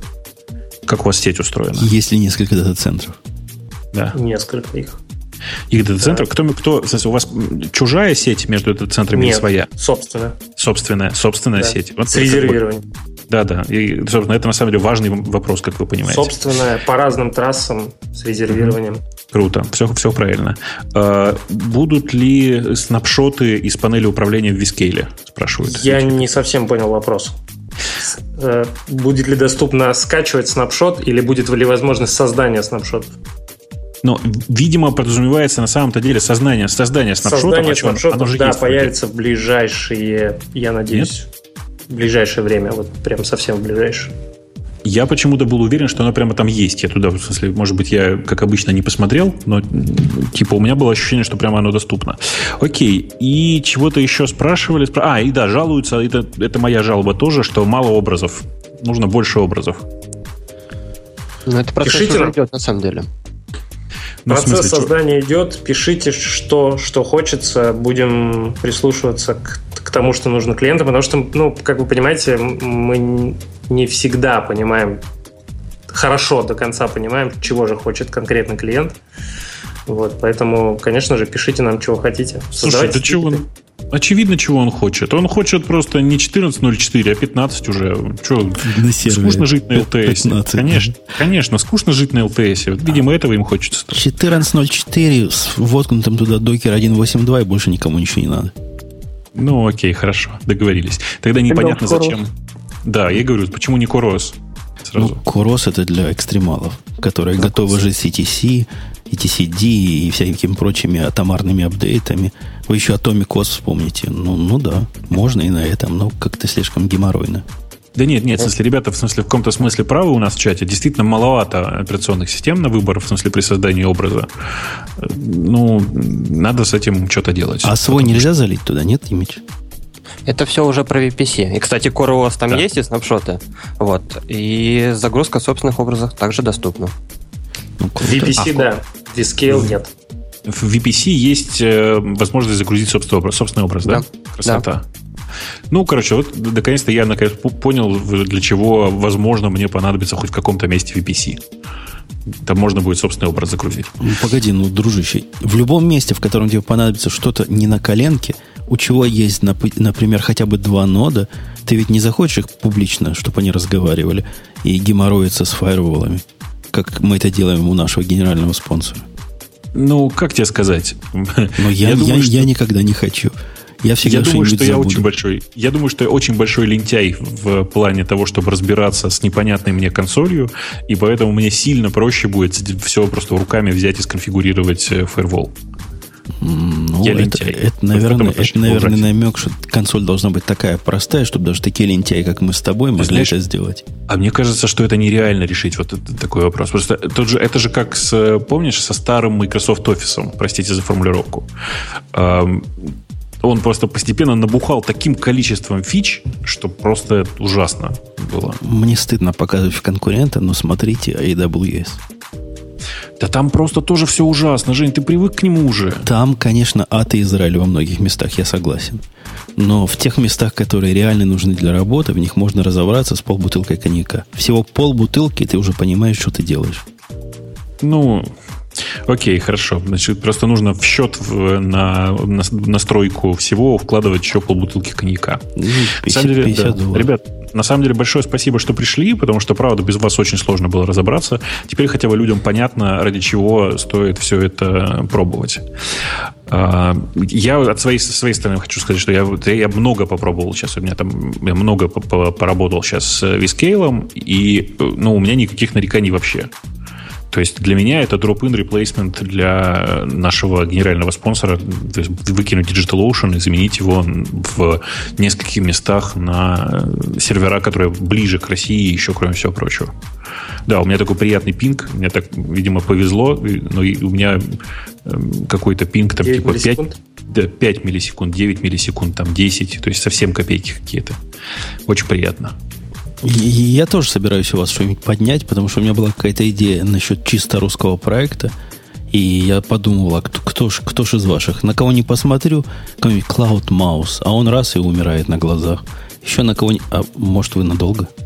Да, Бобу, для тебя, Думаю, да. что да. наверное, будет да. интересная новость. Появится локация в Москве с физическим размещением э, инстанса в Москве, поэтому у тебя, вероятно, будет еще меньше. А, ну, в смысле, а куда уж меньше-то? Я не уверен, что я замечу эту разницу.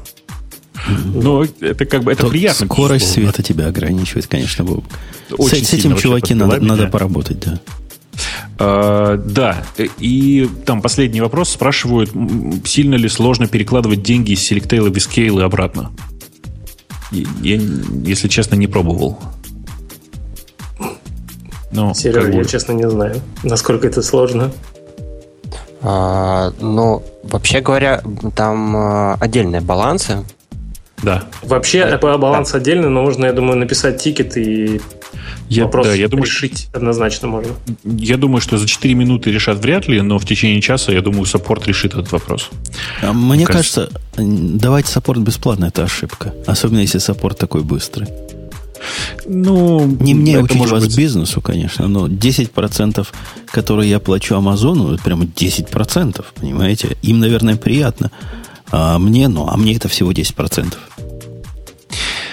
Да, Ладно, в общем, спасибо большое, что пришли. И вообще, на самом деле, спасибо, правда, очень, очень удобно все. Все, давайте, удачи. Пошли, пошли к следующим темам, да, Жень? Пошли к следующим темам, да. И следующая тема. Ой, вот тут мы и желчь разольем. У нас JetBrains сказал так. свое последнее слово. Ага. И читая это последнее слово, Ксюша, догадайся, какая мне поговорка пришла в голову? Целых две. Одна из рекламы, одна из народной мудрости. Как-то, я не знаю, мы, наверное, с тобой разную рекламу смотрим. Оглашай свои ну, поговорки. Конечно, я перестал смотреть рекламу на русском языке в 94-м, ты тогда еще не родилась. Да. Я понимаю. Была реклама, иногда лучше э, жевать, чем говорить, да? Жевать, жевать, да. Это первая реклама, а народная мудрость, э, слово, значит, серебро, молчание золото. Я думал, не было бы счастья, да несчастье помогло. Это ну, какой-то позор. Да. То есть, вот это, если в прошлый раз я говорил, да ну, что ты, Бобок, гонишь на JetBrains? Ну, берут они деньги, да ради бога, на здоровье, типа. Кушайте наши деньги, нам не жалко. Теперь они эту схему улучшили. Совершенно, на мой взгляд, издевательском виде. В виде, который заставляет меня чувствовать, что они считают нас всех за идиотов. И это абсолютно противное чувство.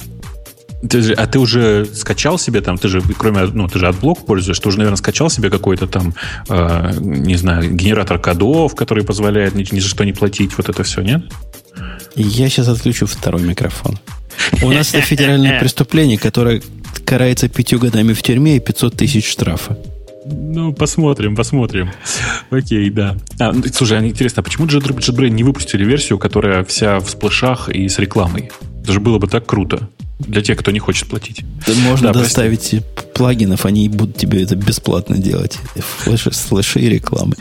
Бесплатная реклама? Ну да, хорошо. За свои деньги установите, пожалуйста, рекламу. Нет, серьезно говоря, смотрите, что они объявили? Они сказали так резко. Вот это наше финальное обновление. Больше мы на эту тему дискутировать не хотим. Это, кстати, я уважаю. Мужики. Но контент этого обновления если прочитать вот этот маркетинговый булшит, который тут в шести пунктах идет, скрывается. Он скромно скрывается за этими пунктами. Суть изменения в том, что теперь по просьбам трудящихся можно будет версию купить. Не просто арендовать, как ты, Бобок, в прошлый раз возмущался, но купить. Ты этому рад? Потому что сейчас тебя расстрою. Ну? Ну, ты, ты рад. До, до этого момента Я вообще радовался. прыгаю на месте. Ты просто такое, был да. в экстазе. А теперь сюрприз-сюрприз. Представляешь, ты, Боба, покупаешь ID 15, которая вот сейчас выйдет. Платишь за нее на год вперед. Как только ты год вперед оплатил или проплачивал месяц за месяцем целый год, она твоя. Круто, казалось бы. Подожди, что значит год оплатил? Ну, ты должен оплатить ее на год вперед. У них нету системы покупки. Это у них такая морфированная система подписки. Ну, это же подписка, это же обман какой-то. Ну, не ну, важно. Я, уже, ты, я уже не совсем рад. Ну, ты, хорошо, ты как будто ну. бы заплатил за нее, чтобы купить. Заплатил за нее 89 долларов, тебе вот это столько будет конкретно стоить. А раньше стоило 99, то есть десятку сэкономил, и она твоя. До тех так. пор, пока не, год не закончится. Теперь закончился год. Раньше, до этого изменения, было что? Честно, эта балалайка превращалась в тыкву. Она говорит, не, работать не буду, ты больше не платишь, иди, иди лесом. То, что они сейчас сделали, на мой взгляд, даже хуже. Они откатят тебе версию на тот момент, когда ты за нее заплатил, когда ты начал свою подписку. И это, это не, не шутки. Они откатят тебе версию. То есть твоя версия ну, не откатят. Твоя версия работать перестанет, тебе надо будет взять старую версию. Красавцы просто. И решить все проблемы геморроидальные, которые в этот момент возникнут. Количество этого геморроя я себе даже представить боюсь. То есть у них от версии к версии ломается совместимость с темами, с настройками, еще с чем-то. Ты представляешь, какая-то для них головная боль обеспечить откат на год в любой точке времени – мне кажется, они не будут обеспечивать откат. Я думаю, эта версия скажет, э, типа, вы не, ну, она у вас работать не будет, а когда, и, а работать у тебя будет только та, которая первая. То есть тебе, ну, скорее всего, надо будет ее установить. Да, да, да, тебе ее надо я будет думаю, взять. что у тебя, у тебя, может, в твоем порта, э, там, в твоем аккаунте будет линка или еще Может где-то. быть, но проблема не в том, где ее взять. Ну... Проблема в том, что делать после того, как ты ее взял. Это прошел год. Они сами поменяли 500, 553 формата. Теперь ты свои конфиги, ну, может, загрузишь, может, нет, как карта ляжет. Но это ладно, это хотя бы та часть, которую кон- они контролируют. А что касается плагинов, плагины за год ушли вперед. У вас есть какая-то гарантия, что вот тот плагин, с которым вы работали последний год, вы сможете найти и поставить для версии годичной давности. Будут трекать плагины. То есть им надо какой-то какой-то артефакторий поставить, которые будут все версии этих плагинов храниться. И в любую точку времени ты сможешь восстановить снапшот рабочий. Кон... Это какой-то бред. Да почему бред-то? Да потому что ну, это абсолютно невозможно. Но это работать не будет. Сколько по ним... Не, они при переходе с версии, например, 13 на 14, перейти с версии 14 на 13 было нельзя. Ну, то есть можно, но потеряв все свои раскраски, все свои цвета, все на свете. Теперь они этим так активно займутся, что все версии будут гладко переходить, но это технически невозможно сделать, потому что ты не знаешь, с какой точки времени на какую точку времени переходить. Понимаешь? Ну, ты не хочешь платить, значит, ты должен страдать. Ну, это, это издевательство. Я ничего не имею против платить им каждый год, и я буду платить им каждый год. Но говорить, что вот это решение, это издевательство не надо мной, а над здравым смыслом. А, да. Короче, они опять отличились.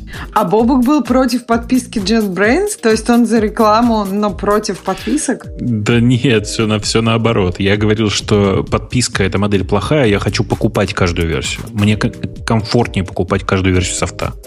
Я покупаю каждую версию, там, я не знаю, скажите, Parallels например. Так ты представь, что ты просто раз в год покупаешь новую версию. Чем тебе это мешает? То есть чем подписка Пс- тебя... Психологически. У него психи а. его мучают. Тот купил, раньше было свое, а теперь плати, не плати, оно все остается чужим. Теперь оно становится своим, но превращается в тыкву. А да. что теперь будет с теми, у кого нет интернетов на работе? Не, этот вопрос они правильно они решили. решили. Это да. молодцы. Можно по кодам э, активировать. Новые коды будут... Ну, все как у людей. В общем, все, в этом смысле все правильно. Ко всем остальным изменениям претензий нет. То есть, оно, говорят, стало дешевле. Нам, пользователям лояльным, продлили э, дискаунт вместо года на два, и второй год вообще бесплатно теперь. С точки зрения денег, если бы меня сильно волновали вот эти деньги – я бы был рад. Но меня волнует принцип. Принцип, что они идут против здравого смысла и держат нас всех за идиотов. Я, я против. Ну это, это, ну, это лучше бы промолчали, ну, реально. Женя, слушай, вот понимаешь, вот я говорю, это как все продолжение истории про AdBlock. Есть ребята, которые ну, реш... приняли решение, что они монетизируются именно так. Почему ты не голосуешь рублем? Почему ты не, если тебе не нравится их э, решение, не отказываешься от того, чтобы пользоваться всем этим э, барахлом? Я не смог жить с ID, в смысле с PyCharm, я реально пытался, я три дня пытался себя заставить. Ты не в то окно кидаешь камень. Я был а? за модель, которая хуже этой с точки зрения всех хейтеров. Меня и прошлая модель устраивала. И для меня практически это не значит вообще ничего. Я собираюсь и дальше платить. Мне абсолютно не важно этот роллбэк их Меня просто поражает конфликт со здравым смыслом. Я чисто теоретически издеваюсь над, над этим всем. Практически на меня это никак не скажется. То есть я согласен платить каждый год, никаких проблем. Буду платить. По HR, ну, по HR, шмачарам. Кстати, у них теперь упростили схему, ну, тоже по-программистски. Вы можете купить идею, вы можете купить любую одну идею, и вы можете купить все. Это вот так, так, такое упрощение у них. Все стоит 199 долларов для существующих пользователей. Первый год, по-моему, 160 или 159 на все остальные годы. Они пытаются нас подвигнуть в то, что покупайте все. А есть ли живые люди, которым все может понадобиться? Я, я не знаю живых людей, которым может два понадобиться. То есть, Нет, если у них есть IntelliJ ID уже, то зачем... Вот мы с Бобуком PyChar попробовали в прошлый раз. Нам обоим не понравилось. Короче, я не понимаю, как люди с этим живут, правда. Но если уж они живут, то, ну, типа, у них есть теперь два выхода. Либо проголосовать рублем и пойти чем-нибудь другим заниматься. Эклипсом. Ну, типа, например, Эклипсом, да. Хотя Eclipse, конечно, не самое лучшее решение, прямо скажем. Я, кстати, я должен сказать, что я после того, как я попробовал PyCharm, я решил попробовать Visual Studio, Visual Studio Code. Помнишь, да, такой? Ну, типа как Sublime, только для любителей Microsoft.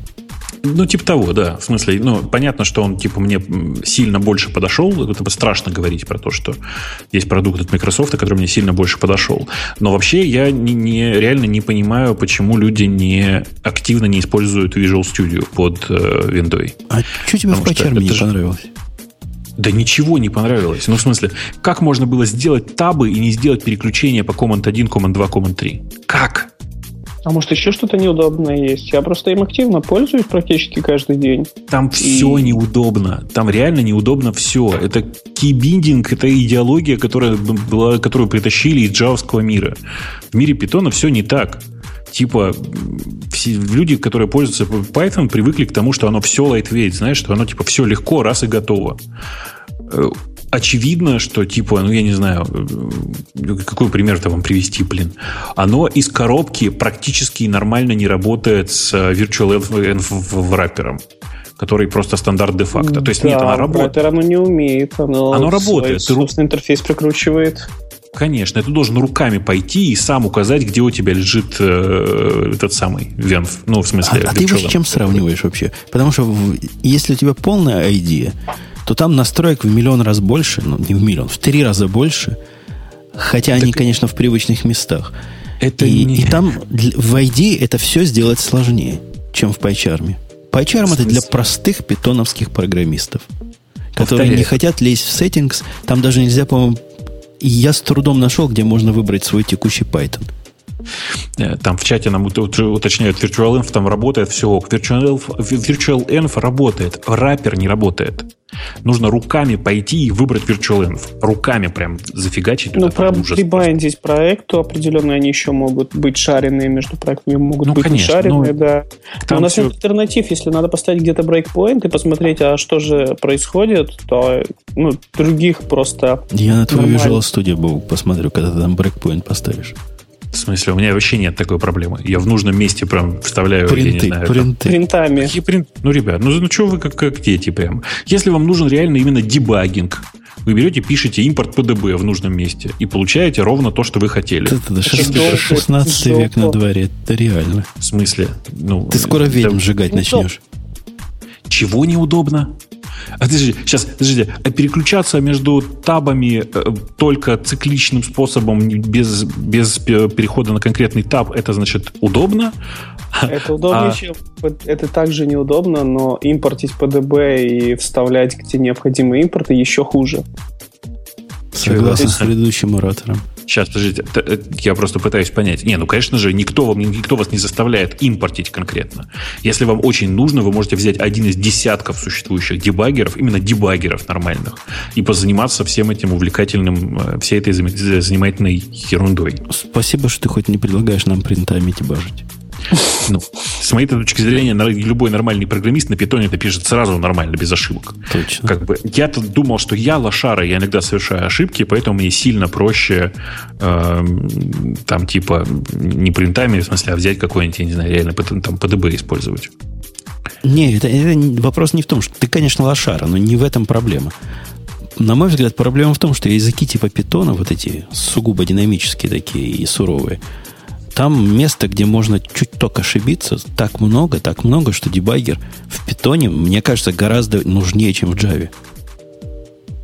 Да come on, ну слушай, там обычно по, в, в отличие от Java, там обычно по стек-трейсу сразу видно, что происходит. Really, да. Ты, ты посмотри какой-нибудь stack trace, который вываливает из какого-нибудь фреймворка, даже самого простого типа WebPy, и просто я не скажу, что Java курит в сторонке. Она такая, так, так, такое же убожество, как и, и питоновский stack trace. Короче, я категорически не согласен, видимо, с твоим представлением о прекрасном стек-трейсе, потому что у меня с питонами такой проблемы просто нет. Просто у меня не существует такой проблемы. У меня все проблемы, которые возникают э, с... Как это сказать? Все проблемы, которые возникают с питоновым кодом, возникают на самом деле в тех кусках, не, не так, по, по боли у меня вызывают те куски, которые так или иначе завернуты в try except без э, конкретного указания э, типа exception. В этот момент мне очень становится неудобно отлаживать этот код. Но, к сожалению или к счастью, я не знаю, ни один дебаггер тебе в этом не поможет. Ну, такой же пример можно привести с мапами, фильтрами, э, лямбдами, там то же самое происходит. То есть любые неявные операции сразу приводят к тому, что они становятся неотлаживаемыми.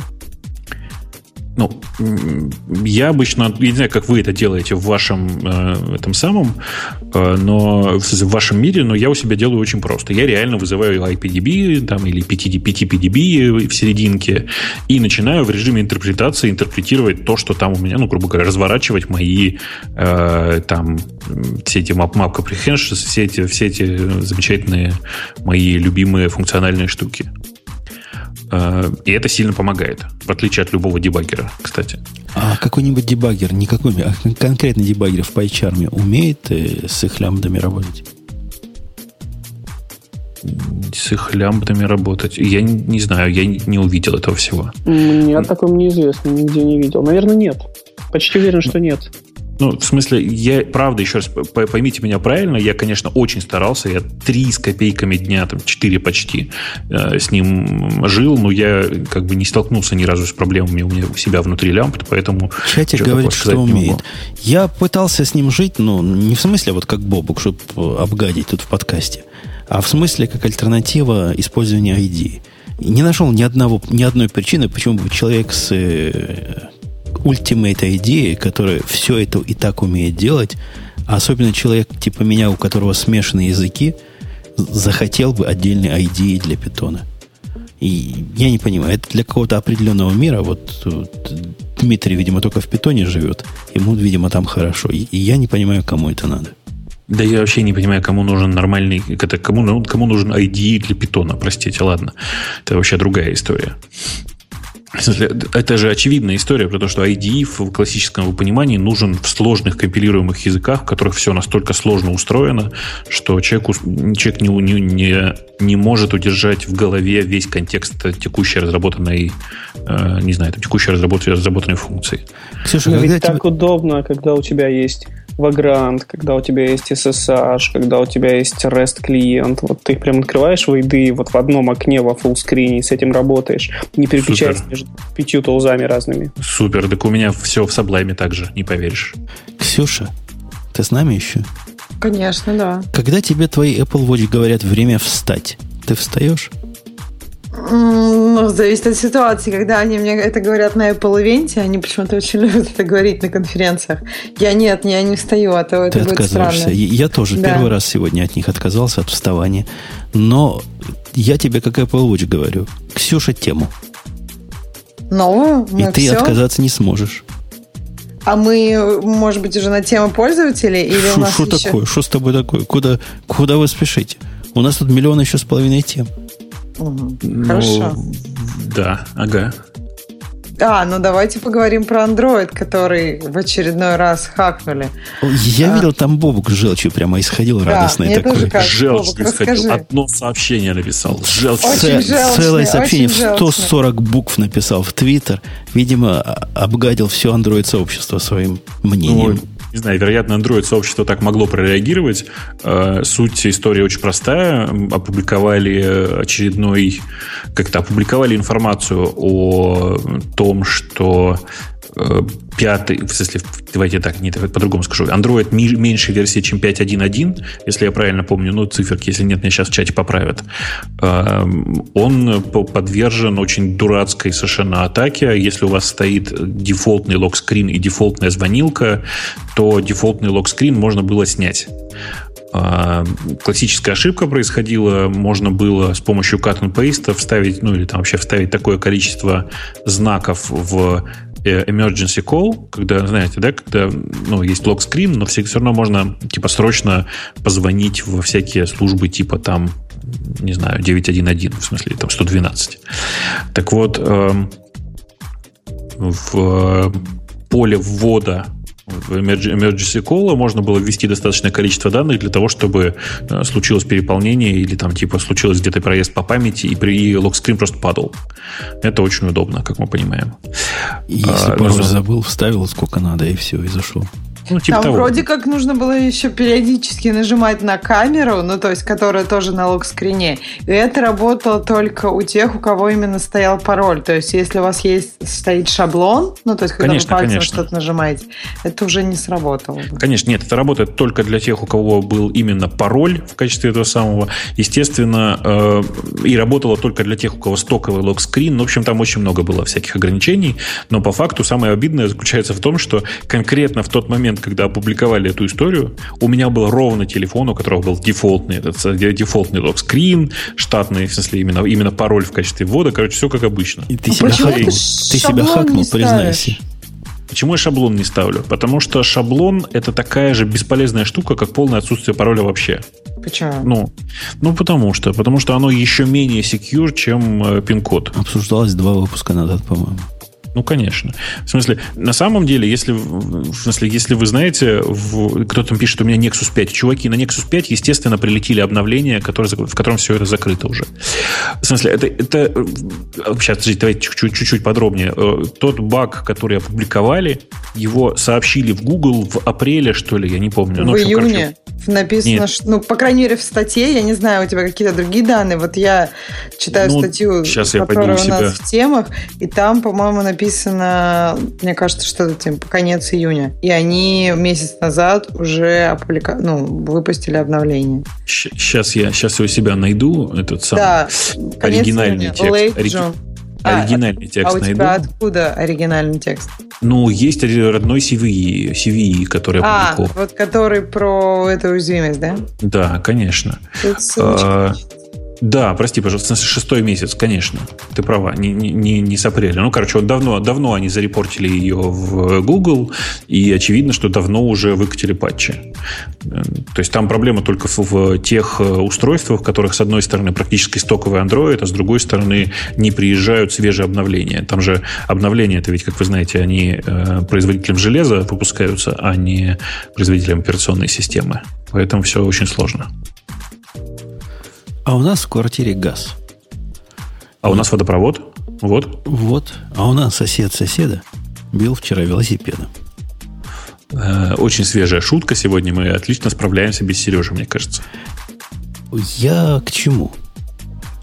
Вы помните страшные истории? Это я пока Ксюша думает о следующей теме. Страшная история о том, как человек оставил на Амазоне критический отзыв, а потом за ним пришли трое с автоматами –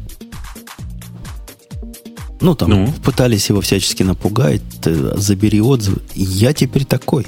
Теперь за мной... Я купил для Apple Watch ремешок кожаный. Какого-то крутого производителя, который всю жизнь... Вот сколько они живут с 1635 года. Они делают кожаные ремешки для часов. Часов не было, а ремешки уже были от них, понимаешь? И вот я купил их супер-дупер навороченный ремешок. Поставил, сплюнул, выплюнул, написал отзыв. Дал им две звезды, ну, потому что человек добрый. Другой бы на моем месте одну дал. Но там, вы знаете, в Apple Watch, когда вставляешь ремешок, такая штучка есть, вдвигается в часы.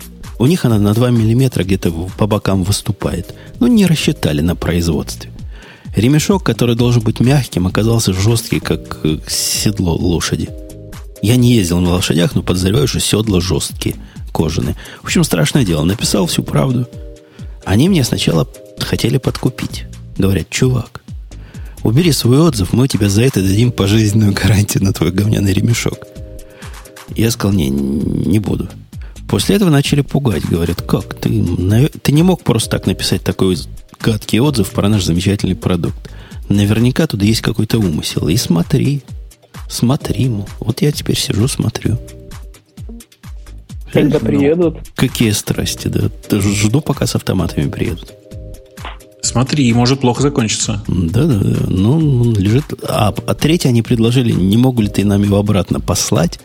То есть ремешок, который стоил, по-моему, 30 долларов, сейчас я все брошу, пойду на почту, отсылать его им обратно, а мы вернем тебе деньги, а ты за это уберешь свое ревью.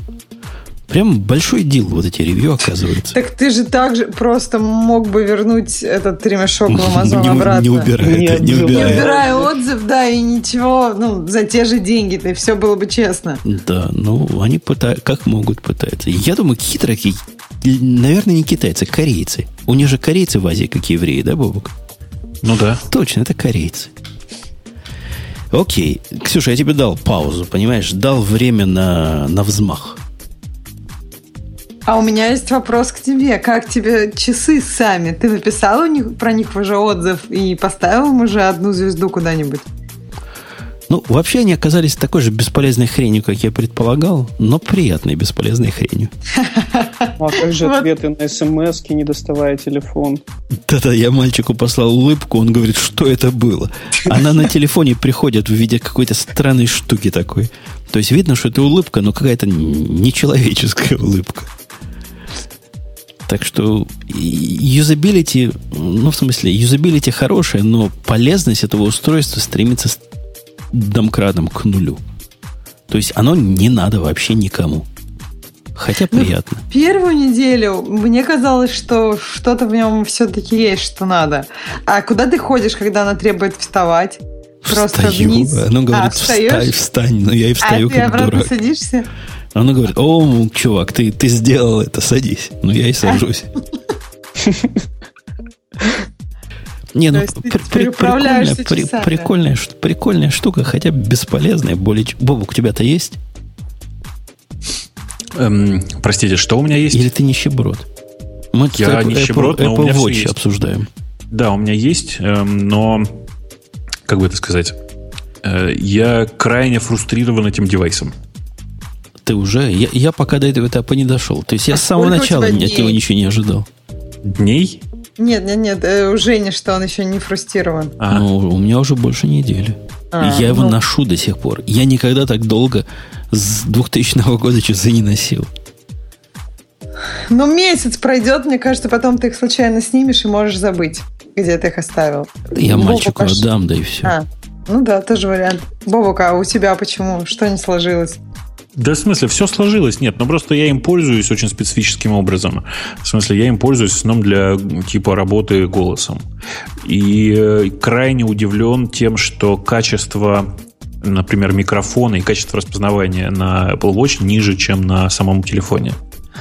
Э, ты можешь ради интереса взять и взять два разных, например, ну, типа взять два разных айфона, в смысле, ну, типа iPhone, mm-hmm. который не подключен к этому Apple Watch, э, запустить, ну, типа там сказать, сказать что-нибудь в Siri одновременно в телефон и в часы. И внезапно окажется, что в телефоне распознавание лучше. Оно и Hey Siri плохо понимает. Я думал, это Но... я, я с акцентом говорю. Мальчика заставил, который практически тут уже живет всю жизнь. Девочку заставил у всех одинаково плохо понимает. Какая тормознутая нет, штука. Дело, там дело не в акценте, там дело в том, что... Нет, почему плохо работает голосовая активация, я понимаю. Оно действительно, типа, часы все-таки очень слабенький проц, а там, типа, такой используется процессор. Но в проблемах распознавания, вот когда звук просто передается с часов на телефон, вы же понимаете, что распознавание на самом деле идет на самом телефоне, а точнее вообще в, в клауде. Э, там вообще непонятно, почему так происходит. Мне кажется, значит, она плохо записывает. Мне кажется, проблема в э, Те... невысоком качестве именно динамиков на часах. Мне кажется, динамиков, что... микрофона. Да, Я микрофона. об этом и говорю. Да. Мне кажется, что проблема вообще в вот это первая версия. То есть давайте вспомним, какой первый был Air, какой первый был iPad. То есть первое устройство... Первый них... iPhone был прекрасен. Ну, первый iPhone, кстати, да, был, наверное, из всего один из самых хороших для первых устройств. И мне кажется, что вторые часы должны быть лучше. Я вот сейчас мучаюсь. Вот что делать? Нужны мне Это же плацдарм для да. тестирования всех технологий. В чем предел наших возможностей для того, что мы на запястье носим? Ну, я, я не вижу успеха вот этим всем носимым штукам, потому что даже для человека открытого экспериментов типа меня – эта штука, ну, бесполезна более чем полностью. Я не могу себе представить use кейса, кроме как фитнес-трекеров, для которых есть отдельное устройство, где это хоть какой-то смысл бы имело. Ну, это, понимаешь, это фитнес-трекер у тебя появля... получается с возможностью тебе туда позвонить, с возможностью как, как коротко ответить на сообщение. То есть, ну, фитнес... Ну да, то как, понимаешь... Это удобнее а он, он, оно умеет делать все, но плохо. Позвонить можно на него, но когда ты в него говоришь, тебя с трудом слышат с той стороны. Ответить мордочкой можно, но эта мордочка странно смотрится у нормальных людей. Оно все такое стрёмно бесполезное. Все, остальное, все лучше сделать иначе. Как бы при, привлекает туда. То есть это надо, чтобы ты мальчику тоже купил часы, и вы с ними мордочками обменивались. Ой, а когда я ходил в магазин покупать часы, мне аж стыдно было сказать, что я себе такое покупаю. Я ж на сказал... мальчика, я говорю, вот подарок покупаю. А почему тебе стыдно было? Ну, как-то здоровый мужик пришел такую хрень покупать. Так, а почему ты вообще пошел в магазин и не купил себе онлайн, чтобы привезли? А я, я ж не знал, как, девелопером китов. какой размер нужен. Я был уверен, что для меня будут слишком большие эти обычные. У меня ручки маленькие. Ты, почти ты сказал, женские. что я мальчику беру, а можно я еще померю? Ну вот да, говорю, мальчика, говорю, кисти тонкие, как у меня. Мы такие интеллигенты с ним оба. Давайте померим сначала маленькие. Померили маленькие, они вообще стрёмно маленькие. Так они для девочек, вот они мне нормально. Ну, какая как разница? Я, я готов был девчоныч носить. Мне ничего. А, а как же такой кейс, который в Силиконовой долине описывали? Ну, в сериале я имею в виду, что ты узнаешь о том, что упадешь без сознания, либо что тебя вот-вот паническая атака настигнет до того, как это случится. Мои, я... мои что-то про такое ни разу не говорили. Хотя ну, ты можешь посмотреть свой rate. Э, единственное, что ну, как бы они же тебе не будут никаких нотификаций посылать по поводу того, что он у тебя превысился. Ну, вообще мне, и мне интересно было посмотреть на, на моих там 40 ударов в минуту. Так сидишь иногда на часиках смотришь. В общем, я тоже, если честно, не вижу какой-то такой гиперполезности для себя. Поэтому непонятно. Только фан. Только фан, да. Бесполезное устройство. Окей, ну что, ты дотянула кота за хвост. Можешь переходить к темам пользователей. К темам пользователей. Первая тема с 24 лайками это э, меня поздравляют с новым местом работы. Всем спасибо большое. И просят рассказать про процесс собеседований.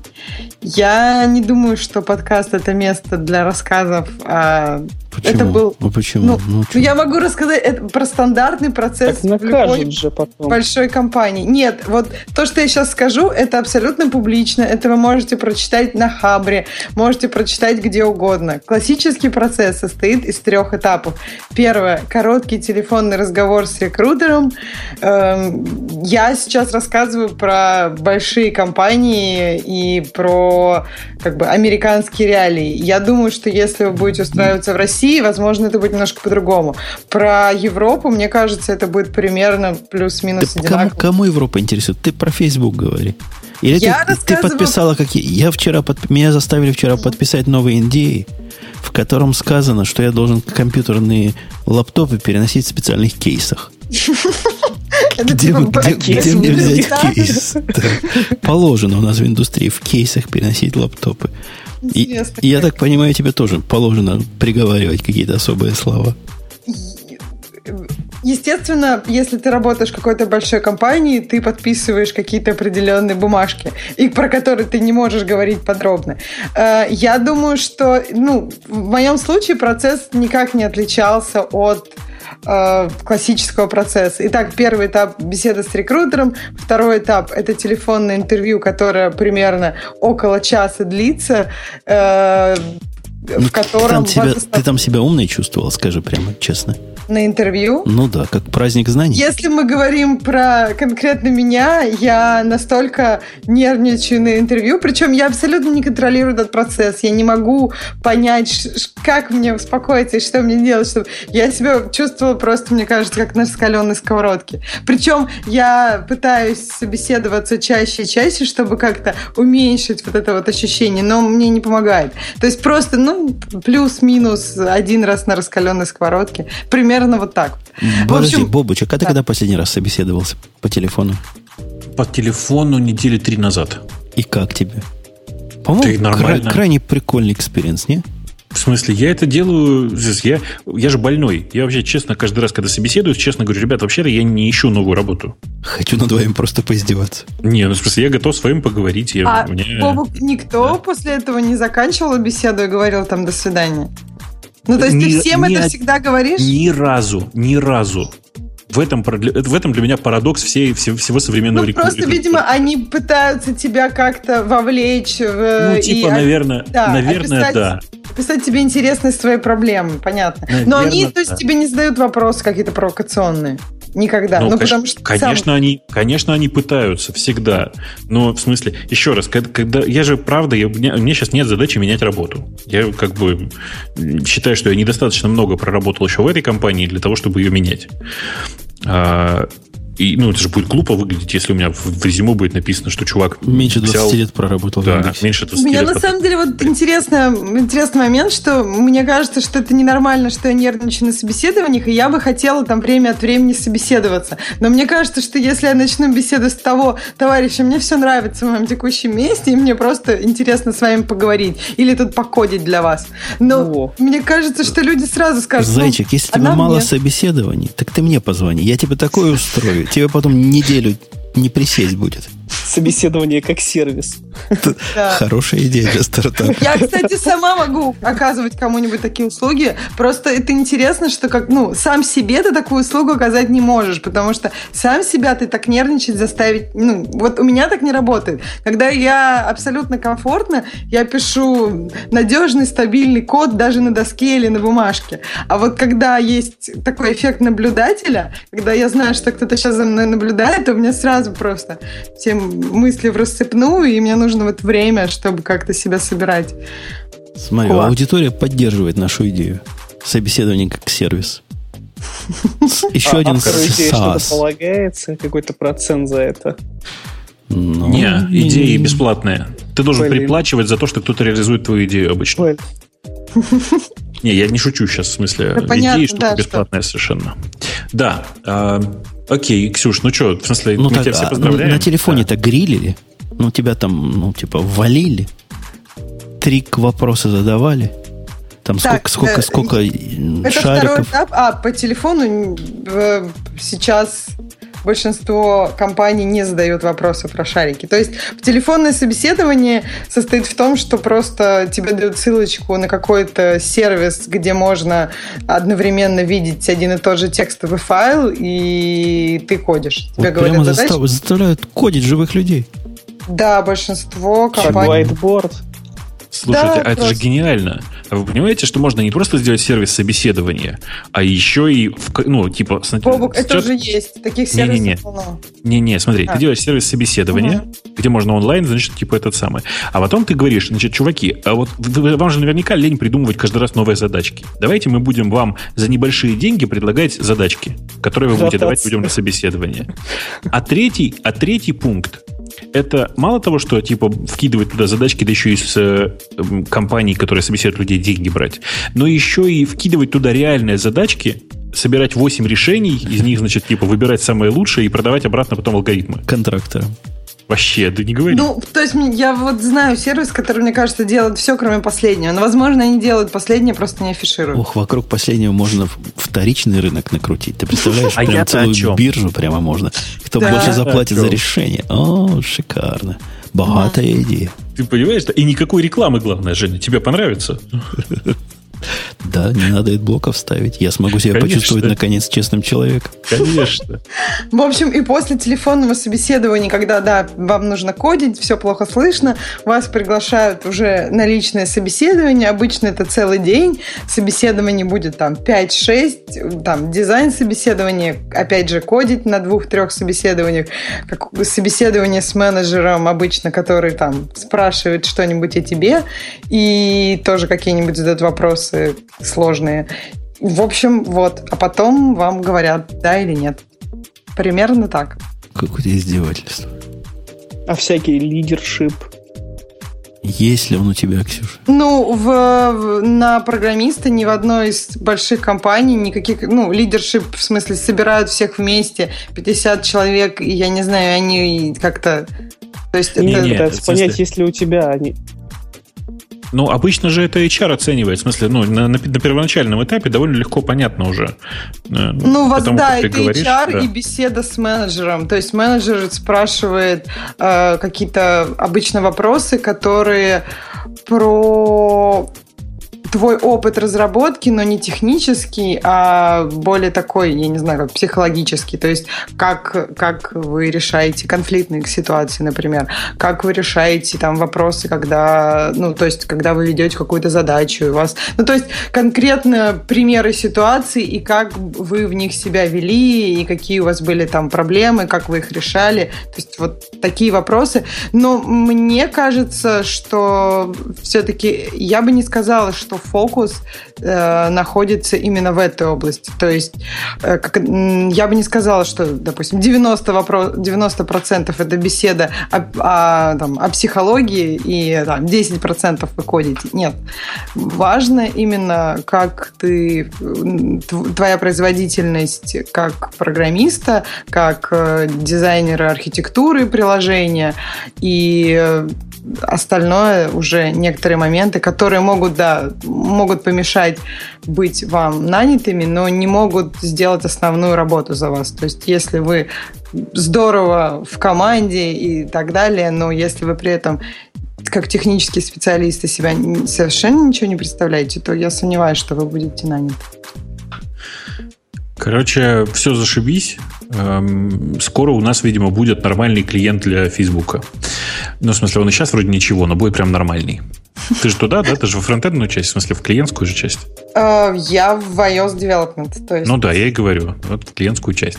Ну, для меня это фронтенд просто. Ну, у них там миллион всяких проектов, небось, для фронтенда, о которых она нам не скажет ну, ничего. Там примерно 15 iOS-приложений, из которых, ну, примерно 5 достаточно популярные, поэтому... На оставшиеся 10 написаны, скоро будут переписаны на React, на React Native, и, короче, никому не нужны.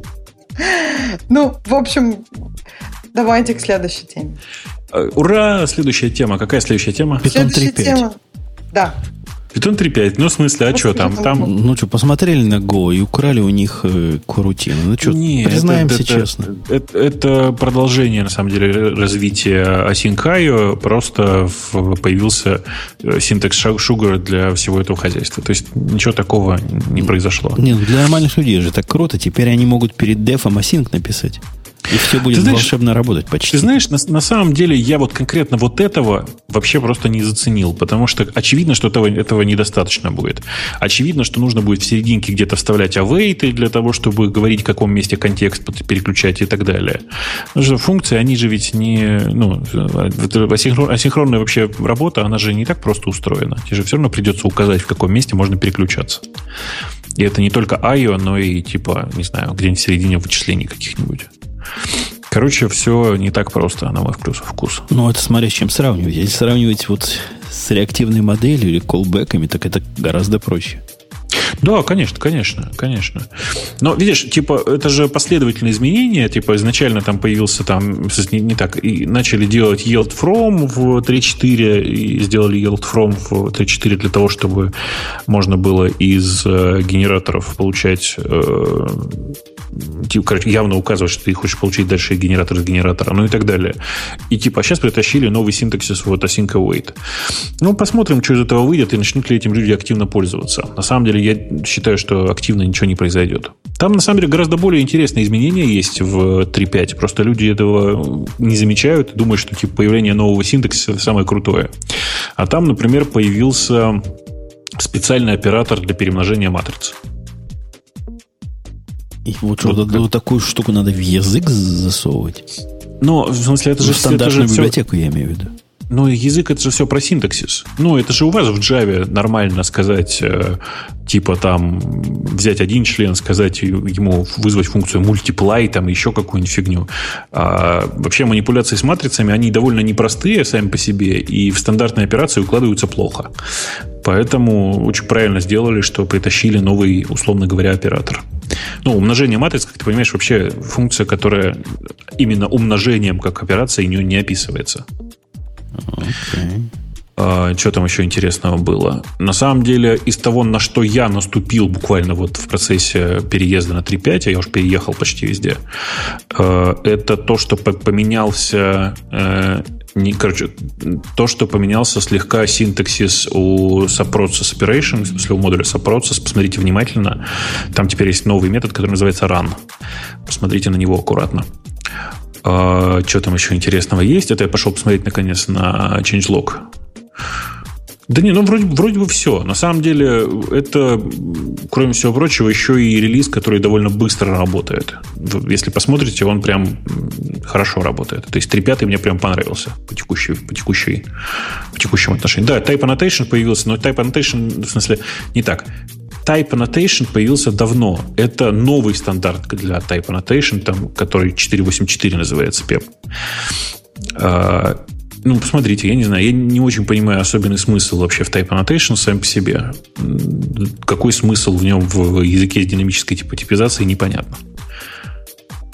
То есть, нафига Козе Баян, если коротко? Хотите типизацию, идите на Go. Ну, типа того. Но она же такая, она типа, это... В смысле, в питоне появилась она давно в виде э, аннотации без э, валидации. Появилось много разных валидаторов, которые на этом э, работали, ну и так далее. Типа, ну... Смысл? Какой смысл, непонятно. непонятно. Окей, а изменение с 3.4 на 3.5 калечащие, ну, поломается что-нибудь? 3.4 на 3.5 нет. Ну, ничего, ничего, ничего поломаться не должно. Окей. По крайней мере, у меня ничего не поломалось, по-другому скажу. Окей. Окей. Ксюша. А что там дальше? А следующая тема это вопрос к Бобуку. Вот Google такой вышел красиво и сказал, что у них два миллиарда э, строчек кода. Вот сколько ага. у Яндекса? Расскажите нам, Миллиарда. товарищ. Это фиг знает. Ну, в смысле, это нужно отдельно, отдельно посчитать. Я думаю, что, типа, если там у Гугла 2 миллиарда, у нас должно быть примерно на порядок меньше. А как ну, вы думаете, они выпустят? Кого? Они же написали, что вместе с Фейсбуком работают над системой контроля версий. Которая Очень... базируется на Меркурии, как да, написано да. в этой статье. Ну и?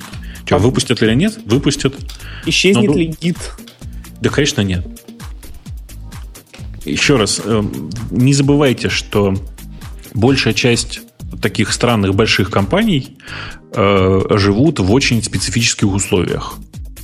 Например, меня дико раздражает концепция, ну, типа все большие компании живут в одном общем репозитории. Это пипец. Просто коротко, если пипец. То есть, ну, как можно жить одним гигантским репозиторием размером в 2 с копейками терабайта, непонятно. Ну, я могу представить себе их монолитический склад ума. Типа, мы тут одна команда, мы все вместе пилим. Как Facebook живет, это Ксюша вопрос. С этим, с этим позором, я не знаю. Но дело, в смысле, я понимаю, что в больших компаниях так удобней. Мне сильно удобнее. Я, я считаю, я как бы придерживаюсь другой концепции. Я считаю, что все нужно пилить очень маленькими командами компактными и э, разбивать все это на модули и, короче, жить в другой совершенно среде. Но я понимаю при этом, как это устроено и в Гугле, и на самом деле у нас в поиске, в общем, примерно такая же концепция э, что есть один очень большой репозиторий, и все живут в нем. Это, в общем, тоже норм. Э, Но, повторюсь еще раз, это не означает, что в любой выпущенный Гуглом или, Microsoft, или там Бингом, говорю, молодец, Гуглом и Фейсбуком новый version, version Control Manager, он внезапно вдруг э, затмит собой гид. Да нет, конечно. Или гид вообще для другого. Гид с Меркуриалом с самого начала для гигантских distributed команд, распределен, ну, распределен, сильно распределенных команд, в которых периодически приходят люди, которых ты вообще никогда ну, не знаешь и больше не узнаешь. Он пришел один раз, что-то делал и ушел. Ну и так далее. То есть, ну, как бы есть такая парадигма вот такая, как open source, в смысле разрабатывается Linux. Конкретно да нет, вот вся парадигма Все о понятно. том, что они пытаются засунуть Меркуриал в то место, куда они раньше Свен засовывали, по-моему, от э, скудности ума.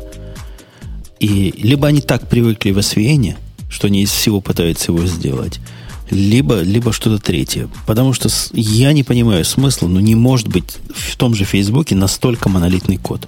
Ну, не может быть. А если код не монолитный на самом деле, то засовывать его в монолитный репозиторий, это, по крайней мере, глупо. Um, сейчас, смотри, ты, ты как бы с одной стороны прав, а с другой стороны нет. У них просто по-другому устроена жизнь. В больших компаниях по-другому устроена жизнь. Я работал в большой компании, ну и чего? Ну, и, какой и, большой и зачем мне... Сколько там человек работало у тебя? Программистов сколько работало? В компании? Ну, типа, 70 да. тысяч. Программистов? Ну, IT-специалистов они там назывались. Нет, это не одно и то же. Я не знаю, сколько программистов не докладывали. Ну, большая. Сколько людей, хреначе, сколько людей писали в репозиторий? Ну, фиг его знает. Ну, минимум 20 тысяч. Ну, вот как бы у Гугла больше, понимаешь? Ну, и, и что от этого? Что это меняет? Ну, 20 тысяч это не 5, понимаешь? Между 5 и 20 тысячами есть разница, а между 20 и 100 уже не очень. Не знаю, не уверен. И, кроме всего прочего, у Гугла, правда, есть много паранойи по поводу доступа к исходным текстам, по поводу того, что а давайте все будем жить на общей инфраструктуре, и ни то, и другого не получается, но тем не менее. Ну так в результате это хуже получается. Если ты живешь с терабайтным репозиторием общим, то прямо все, вся жизнь становится сложнее. Э, не понял. Но если у тебя, вот как в Фейсбуке, там в Меркурил они засовывают столько, что в него уже не влазит, бедного. Это а, означает, да... каждый, который делает пул, вот это все берет себе. Да нет, конечно. Он просто монтирует репозиторий на типа какой-то, не знаю, такой вебдав, вебдав-лайк э, диск, условно говоря. И, и После этого... он с этим делает? А ну, в смысле, дальше у тебя есть локальное кэширование того, с чем ты конкретно работаешь. А что? Погоди, то есть, по твоему, по твоему мнению, от того, что он по веб примонтирован, он к тебе волшебным образом быстро придет или что? В смысле? Ну, там же тебе не так. Тебе клон же... не надо будет делать начальный. Тебе не нужно делать клон вообще. Ты приходишь и говоришь, я, я буду работать вот с этим куском кода. Он у тебя локально копируется. Все остальное лежит по-прежнему, условно говоря, на веб-даве. Ну, я понимаю, да. Ты, ты как бы экономишь первое копирование. Я с тобой согласен. Молодцы, не надо нам всем по терабайту в диск, в лаптоп. Но ты делаешь комит, который в этом случае конкретно может разрушить весь мир. Да, конечно, нет. С чего бы вдруг? Там же никто не пользуется чистым Меркуриалом. Ты почему-то думаешь, что там все устроено так, как в Меркуриале. На самом деле нет. Ты делаешь комит. Как выглядит комит? Комит это такая фигня, которая, как, в, как в SVN, идет на сервер и на самом деле делает что-то на сервере. Понимаешь? Не-не. Комит делается локально. А когда делаешь пуш, он идет на сервер ты не знаешь, как оно там сейчас у них устроено. Я не знаю. А ты думаешь, они коммитят прямо в этом веб-дав репозитории? Я уверен. Ну, там никакого веб-дава. Это я, в смысле, слово такое использую для ну, того, чтобы пояснить в своем, смысл. В да. своем протокольном каком-то да. особом репозитории? А, я уверен, что они живут в том же режиме, что и SVN. Ну, то есть у них просто SVN, который по какой-то причине не использует Меркуриал вместо него. Ну, типа того, да. Ну, я же говорю, что это в смысле, дикость, ну, дикость какая-то. Почему дикость-то? Ну, Google долго жил на SVN, а потом они, они же не, на Git таки не переехали, ты же знаешь. Они, у них своя система, она централизованная и все такое. Они все за централизацию. Как только, тебе, ну, как только они говорят, что нам нужна децентрализация, они имеют в виду не это. Они имеют в виду, что у тебя на твоей стороне должно быть версионирование твоих изменений. Не, погоди, погоди, ты меня не сбивай. Ну? Меркурий это настолько ни разу не SVN, что я не понимаю твоей параллели. SVN как раз заточен под работу с монолитными репозиториями. Ты из него можешь взять кусочек, с ним работать, и он как бы саб-репозиторий Меркуриала будет. Меркуриал, он на уровне репозиториев, или гид, на уровне репозиториев работает. У него такой концепции вообще нет, что может частично взять или частично...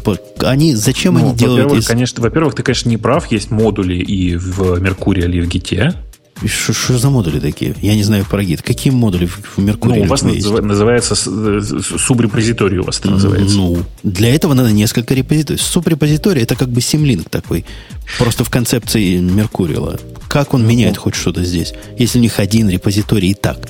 У них саб-репозиторий на что указывает? Еще раз, ты почему-то продолжаешь думать, что у них все так же, как в Меркуриале. Конечно же нет. Ну, типа, есть какой-нибудь, э, условно говоря, есть, грубо говоря, подрепозиторий на каждую папку, например. Давай сейчас я воображаемо говорю тебе. Понимаешь? Не понимаю. Тогда зачем, Каждая... бы, зачем бы им нужен был Меркуриал расширять на то, чтобы он один репозиторий мог все впустить в себе? Я зуб даю. Ксюша не подтвердит, но я зуб даю. У них один репозиторий конкретно. Ну, с которым они каким-то особым образом умеют брать ветки. Я, я поэтому спрашиваю, а почему Меркуриал тогда? Ну, а Есть уже другая система, которая вот так именно работает по дизайну. SVN называется. Ну, потому что SVN не позволяет того, что хотят все разработчики. Лететь в самолете и что-то локально там как бы делать вид, что коммитить. То вот есть они хотят SVN, у которого могли бы быть ну, удаленные конечно. Я тебе именно это и говорил клоны. 5 минут назад, когда ты агрессивно начал размахивать руками. Я ногами, не руками. Ну, короче, да, они все хотят одного и того, и того же. Я их, в общем-то, понимаю, это обычная история. Окей, окей, ладно, пускай, пускай радуется. Ксюш, ты там им пояснишь, вот так не надо делать. Надо прямо конкретно перейти на, на разные репозитории, не выдумывать себе глупости. Тут, тут тоже себе позволяют. Понял, да? Ну что, следующая тема. Бобок так и не признался нам, кстати говоря. Чего? Правильно? Я, я, я сказал, нет, ты не услышала просто. Я сказал, ну, что... ты сказал на порядок меньше. Примерно, примерно на порядок меньше, но я не считал. Хорошо, То ладно. есть какие-то ну, несчастные просто... 200 миллионов строк кода, включая типа комментарии. Типа, типа ну, того. говорят, Windows, ну, точнее, не говорят, Windows было посчитано, что у них в 40 раз меньше, чем у Google. То есть у них что-то там 50. Ну, это без, без учета Bing, без учета всего, речь шла о Windows конкретно. Ну, да. Это же ерунда, это же один продукт. Слушатели, которые пишут, попилят все на сабмодули, у них такое же непонимание, как у Бобока. Да нет никаких сабмодулей. Это фикция, понимаете? Не бывает сабмодулей. Репозиторий – это репозиторий. Если он у вас один, то вам сабмодули неоткуда взять. Посмотрите, как оно устроено. Я не знаю про гид, я про Меркуриал говорю. Ну, как бы ты прав и нет, если коротко. Окей. Если коротко, я могу внутрь, внутрь гита, внутрь любого э, репозитория в гите положить еще один репозиторий. репозиторий Конечно, если у тебя есть второй. А теперь... Если есть второй. А если у тебя идея в том, что у вас на всех один, то тебе второй просто брать неоткуда. Чего? Ну, в смысле, сейчас смотри, смотри, давай, короче, у тебя есть простой проект, состоящий из 10 папок, папок, некоторые из которых вложены друг в друга. Я тебе говорю, а давай говорить, что каждая папка внутри этого проекта – это репозиторий, лежащий внутри кода репозитория. Ну, это ну, логично. И это логично. Циклические, циклические комиты и циклические пуши при каждом изменении. Конечно, Сабрепос как раз вот этими занимается. Но с технической точки зрения это не означает один монолитный репозиторий. Это означает репозиторий на проект, которые логически объединены вот таким вот образом для удобства. Я Ты... сильно подозреваю, это не то, что Facebook имеет в виду. Я думаю, что на самом деле э, речь идет ровно об этом, что в конечном итоге оно все этим и закончится.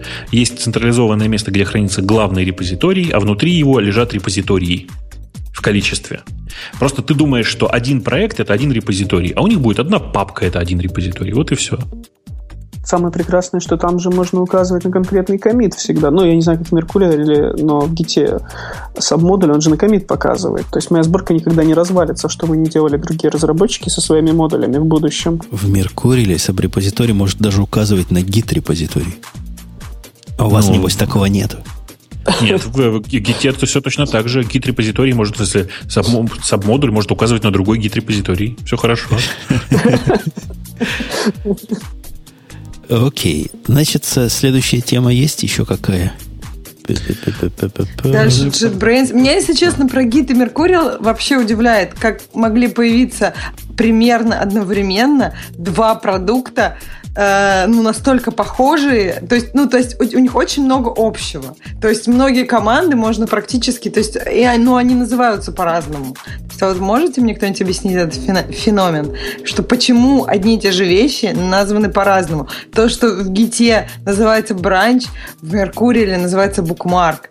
И, а бранч там совершенно что-то другое, что... Ну, то есть так много всяких моментов, которые вроде одно и то же, но надо все время какие-то разные слова использовать. Ну, чув... чуваки из Меркуриала просто не признаются, что они это делают для того, чтобы не быть похожим на гид. Но им же нужно как-то отличаться. Так, примерно же одновременно стартанули эти продукты. То есть так все, не... проиграли же. Ну, очевидно, что проиграли. Это может как с радио идея витала в воздухе, и кто-то первый взялся и ну, сделал. Вообще, Ксюша, ты э, трагически не права. Букмарк это не, не то же самое, что бранч в, в гите. Ну, я бы сказала, что ты используешь их похожим образом. Нет, это то, что называется в Меркурии именованный бренч, который прямо бренч, понимаешь? Он и есть бренч. Букмарк это вообще такая странная хрень, которая относительно новая, но для тех, кто давно сидит. И раньше ее вообще не было. И до этого они вообще были только локальные. Там, там отдельная история. Ну да, локальный бранч. Ну, то есть, я, я не знаю, это то, что говорят люди, которые на Stack Overflow, и у которых очень много плюсиков за их ответы. То есть, что если ты раньше хотел написать там гид бранч, ну, то есть, просто сделать себе локальный букмарк, то, ну, в смысле, лок, в общем, какое-то, в общем, локальное место для, для своих комитов под определенную фичу то тебе прямая дорога к меркуриаловским букмаркам. Ты их вообще не используешь? Букмарк, ну, я просто гид недостаточно знаю, чтобы сказать, так ли это в гите. Я использую бранчи в Меркурии для того, для чего у вас в гите клоны используются. Так а что ты используешь э, э, в Меркурии для, для того, чтобы вот ты хочешь какое-то свое локальное место, чтобы у тебя там были только комиты вот по этой конкретной фиче, по маленькой. Потом ты, например, э, уйдешь обратно в общее место, где не было твоих комитов, и, например, создашь еще одно свое. То есть вот, я не знаю, ну, где это бранч? Бранч у тебя существует бранч. локально до тех пор, пока ты его не запушишь. Причем для того, чтобы его запушить, надо особое действие произвести, он по умолчанию не пушится. Просто странно, почему тогда сейчас все говорят, что в Меркурии или там не используйте слово бранч, а для того, для чего вы в Гите использовали бранч, используйте букмарк. Ну, потому что букмарки, я так понимаю, не существует на стороне э, репозитории удаленного вообще как концепцию, ты их не можешь случайно запушить. Черт его знает. Я, я с букмарками вообще запушить. не работаю. Но ну, ты как бы по идее бранч не можешь случайно запушить. Ты для этого делаешь действие, чтобы его запушить. Ну да, ну да. New branch надо передать ему или еще какое-то слово в командной строке. Слушайте, а я сейчас пытаюсь просто понять. А ты когда говоришь, что ты вместо бранча используешь, если что ты как это используешь клон, говоришь ты. Не, я ты говорю, это вы используете клон. Но у вас же бранчи, ну, вот такие, на стороне сервера, делаются при помощи клонов, правильно? Ну, переводя на мой язык. То есть, когда ага. вы делаете бранч, когда вы делаете, ну, раздвоение, давайте вот этими словами, чтобы с бранчами не путать. То есть, когда вы веточку нового проекта, вы ее создаете из старой при помощи клонирования, правильно? Ну да, конечно. Бранч, это смысл слова бранч вообще. Так это вот, ветвь. в Меркурии бранч имеет два разных смысла. Один смысл можно сделать как в гите. То есть ты делаешь HG-клон с этого места в то место и ведешь там ветвь. Потом сливаешь, это как в гите, один в один будет. Так? Ага. А можно сделать HG-бранч. И в этот момент у тебя построит как бы таг в этом месте. И от этого тага или лейбл, я не уверен в вашей терминологии. От этого места он отведет у тебя в локальном директории прямо отдельную новую ветку. Ты работаешь с этим, сливаешь, в принципе, все то же самое, только клона не надо делать никакого. Ты живешь ну, внутри своего репозитория, переключаешь его на этот бранч, и он у тебя либо в этом состоянии, либо в другом. Круто. Ну, то есть, это для меня наконец-то объясняет, почему же Меркурил так э, плохо развивается. Ну, потому что придумать такую, эм, я бы сдержался сейчас от неудачного слова, мне кажется, такую неудачную конструкцию, Да почему? Надо, ты, знаешь, ты, ты, ну, как правильно тебе пишут, это указательный комит. Ну, я же говорю, это как бы лейбл или так. Ну, с этого да места понимаю, ты раздваиваешься. Просто это не имеет никакого отношения к бранчу. Это просто тег. Ну, это называется у них именованный бранч. У них другая терминология. И ты от этого тега ну, ведешь новую нитку. Потом эти нитки сливаешь. Я не вижу концептуальной разницы, честно тебе скажу. Делать так или делать клоном. В нашей сообществе тоже движуха такая, что надо делать как в гите. Надо клонами все бранчевать. Я, я ее не очень понимаю. Короче, все у вас не как у людей. Окей. Ну что, к следующей теме. А там что-то есть еще? Нет. Так что можно... А, ну, там же был наезд какой-то на Яндексе, да, я видел. вопрос ко мне. По поводу того, волнует ли меня, по поводу того, волнует ли меня дефрагментация Apple устройств. Ночами не спишь? Нет, ну вообще волнует, и я об этом уже говорила. Мне не нравится, что очень много разных размеров. По поводу динамической верстки. У Apple давно есть автолейаут, который позволяет, ну то есть который это такие там, математическая модель, которая рассчитывает, то есть ты указываешь правила, где что должно быть и как оно должно быть расположено. И, в общем, в зависимости от этих правил на разных размерах устройств, там есть у Apple еще size-класс, и когда ты указываешь, ну, то есть в зависимости от того, э, компактный это size-класс, то есть, например, это телефон или это такой регулярный саб-класс, тоже разные правила накладываются по-разному. Возможности сделать адаптивную верстку много. Но, как я уже не раз говорила, и меня тут просили об этом не говорить. Но это правда, что если вот, вот эта адаптивная верстка, она, если она не, не адаптирована под определенное устройство, то все равно это будет неудобно. Это может быть просто не очень приятно глазу. Например, когда на огромном iPad у тебя все такое маленькое, и вроде как места много, можно сделать большую кнопку, а она маленькая. Это может быть, наоборот, неудобно, когда там на телефоне и все становится маленькое, и все кнопочки ютятся, бояться, есть возможность нажать там неправильную кнопку или вообще очень целишься, чтобы попасть туда и хочется стилус. Ну, то есть очень много вариантов, как это может быть не совсем хорошо. Динамическая верстка есть, меня это волнует. Примерно так. Я тут неделю болел, и пока я болел, мои коллеги с цепи сорвались. Нюх потеряли и наглость. Они наняли тетку для дизайна нашего веб-сайта. Причем я потом посмотрел, что она сделала. Я прямо так удивился. А всем нравится. Ну, вы, посмотри, вы помните, как э, фильм вот этот был, где, где тетка начальница злая была? Ну, скажите, как назывался? Я не знаю, какой это фильм. Ну, советский фильм. Там Френдлих была плохой начальницей. А, я поняла. Да. Вот, ну, там, там про, мне нравится, да. Про какой-то... 8 марта всегда его показывают. Про какой-то говорили в жутких розочках. Так, так вот, вот нам тетка сделала дизайн буквально в жутких, жутких розочках. розочках. Я потом посмотрел ее бэкграунд. Она до этого, знаешь, чем занималась? Сделала веб-сайт для футбольной команды. Но, видимо, для футбольной команды жуткие розочки самое оно. Короче, я написал на бутстрапе. Я теперь специалист по бутстрапу. Написал целый веб-сайт на бутстрапе, взял чужой layout, пошел на Adobe, подобрал там схемы. И что вы думаете? Всем больше понравилось? Все говорят, вот тот, который другой, тот лучше. Это просто какой-то кошмар. В общем, я эту демократию прекратил, сказал, вот этим будем пользоваться.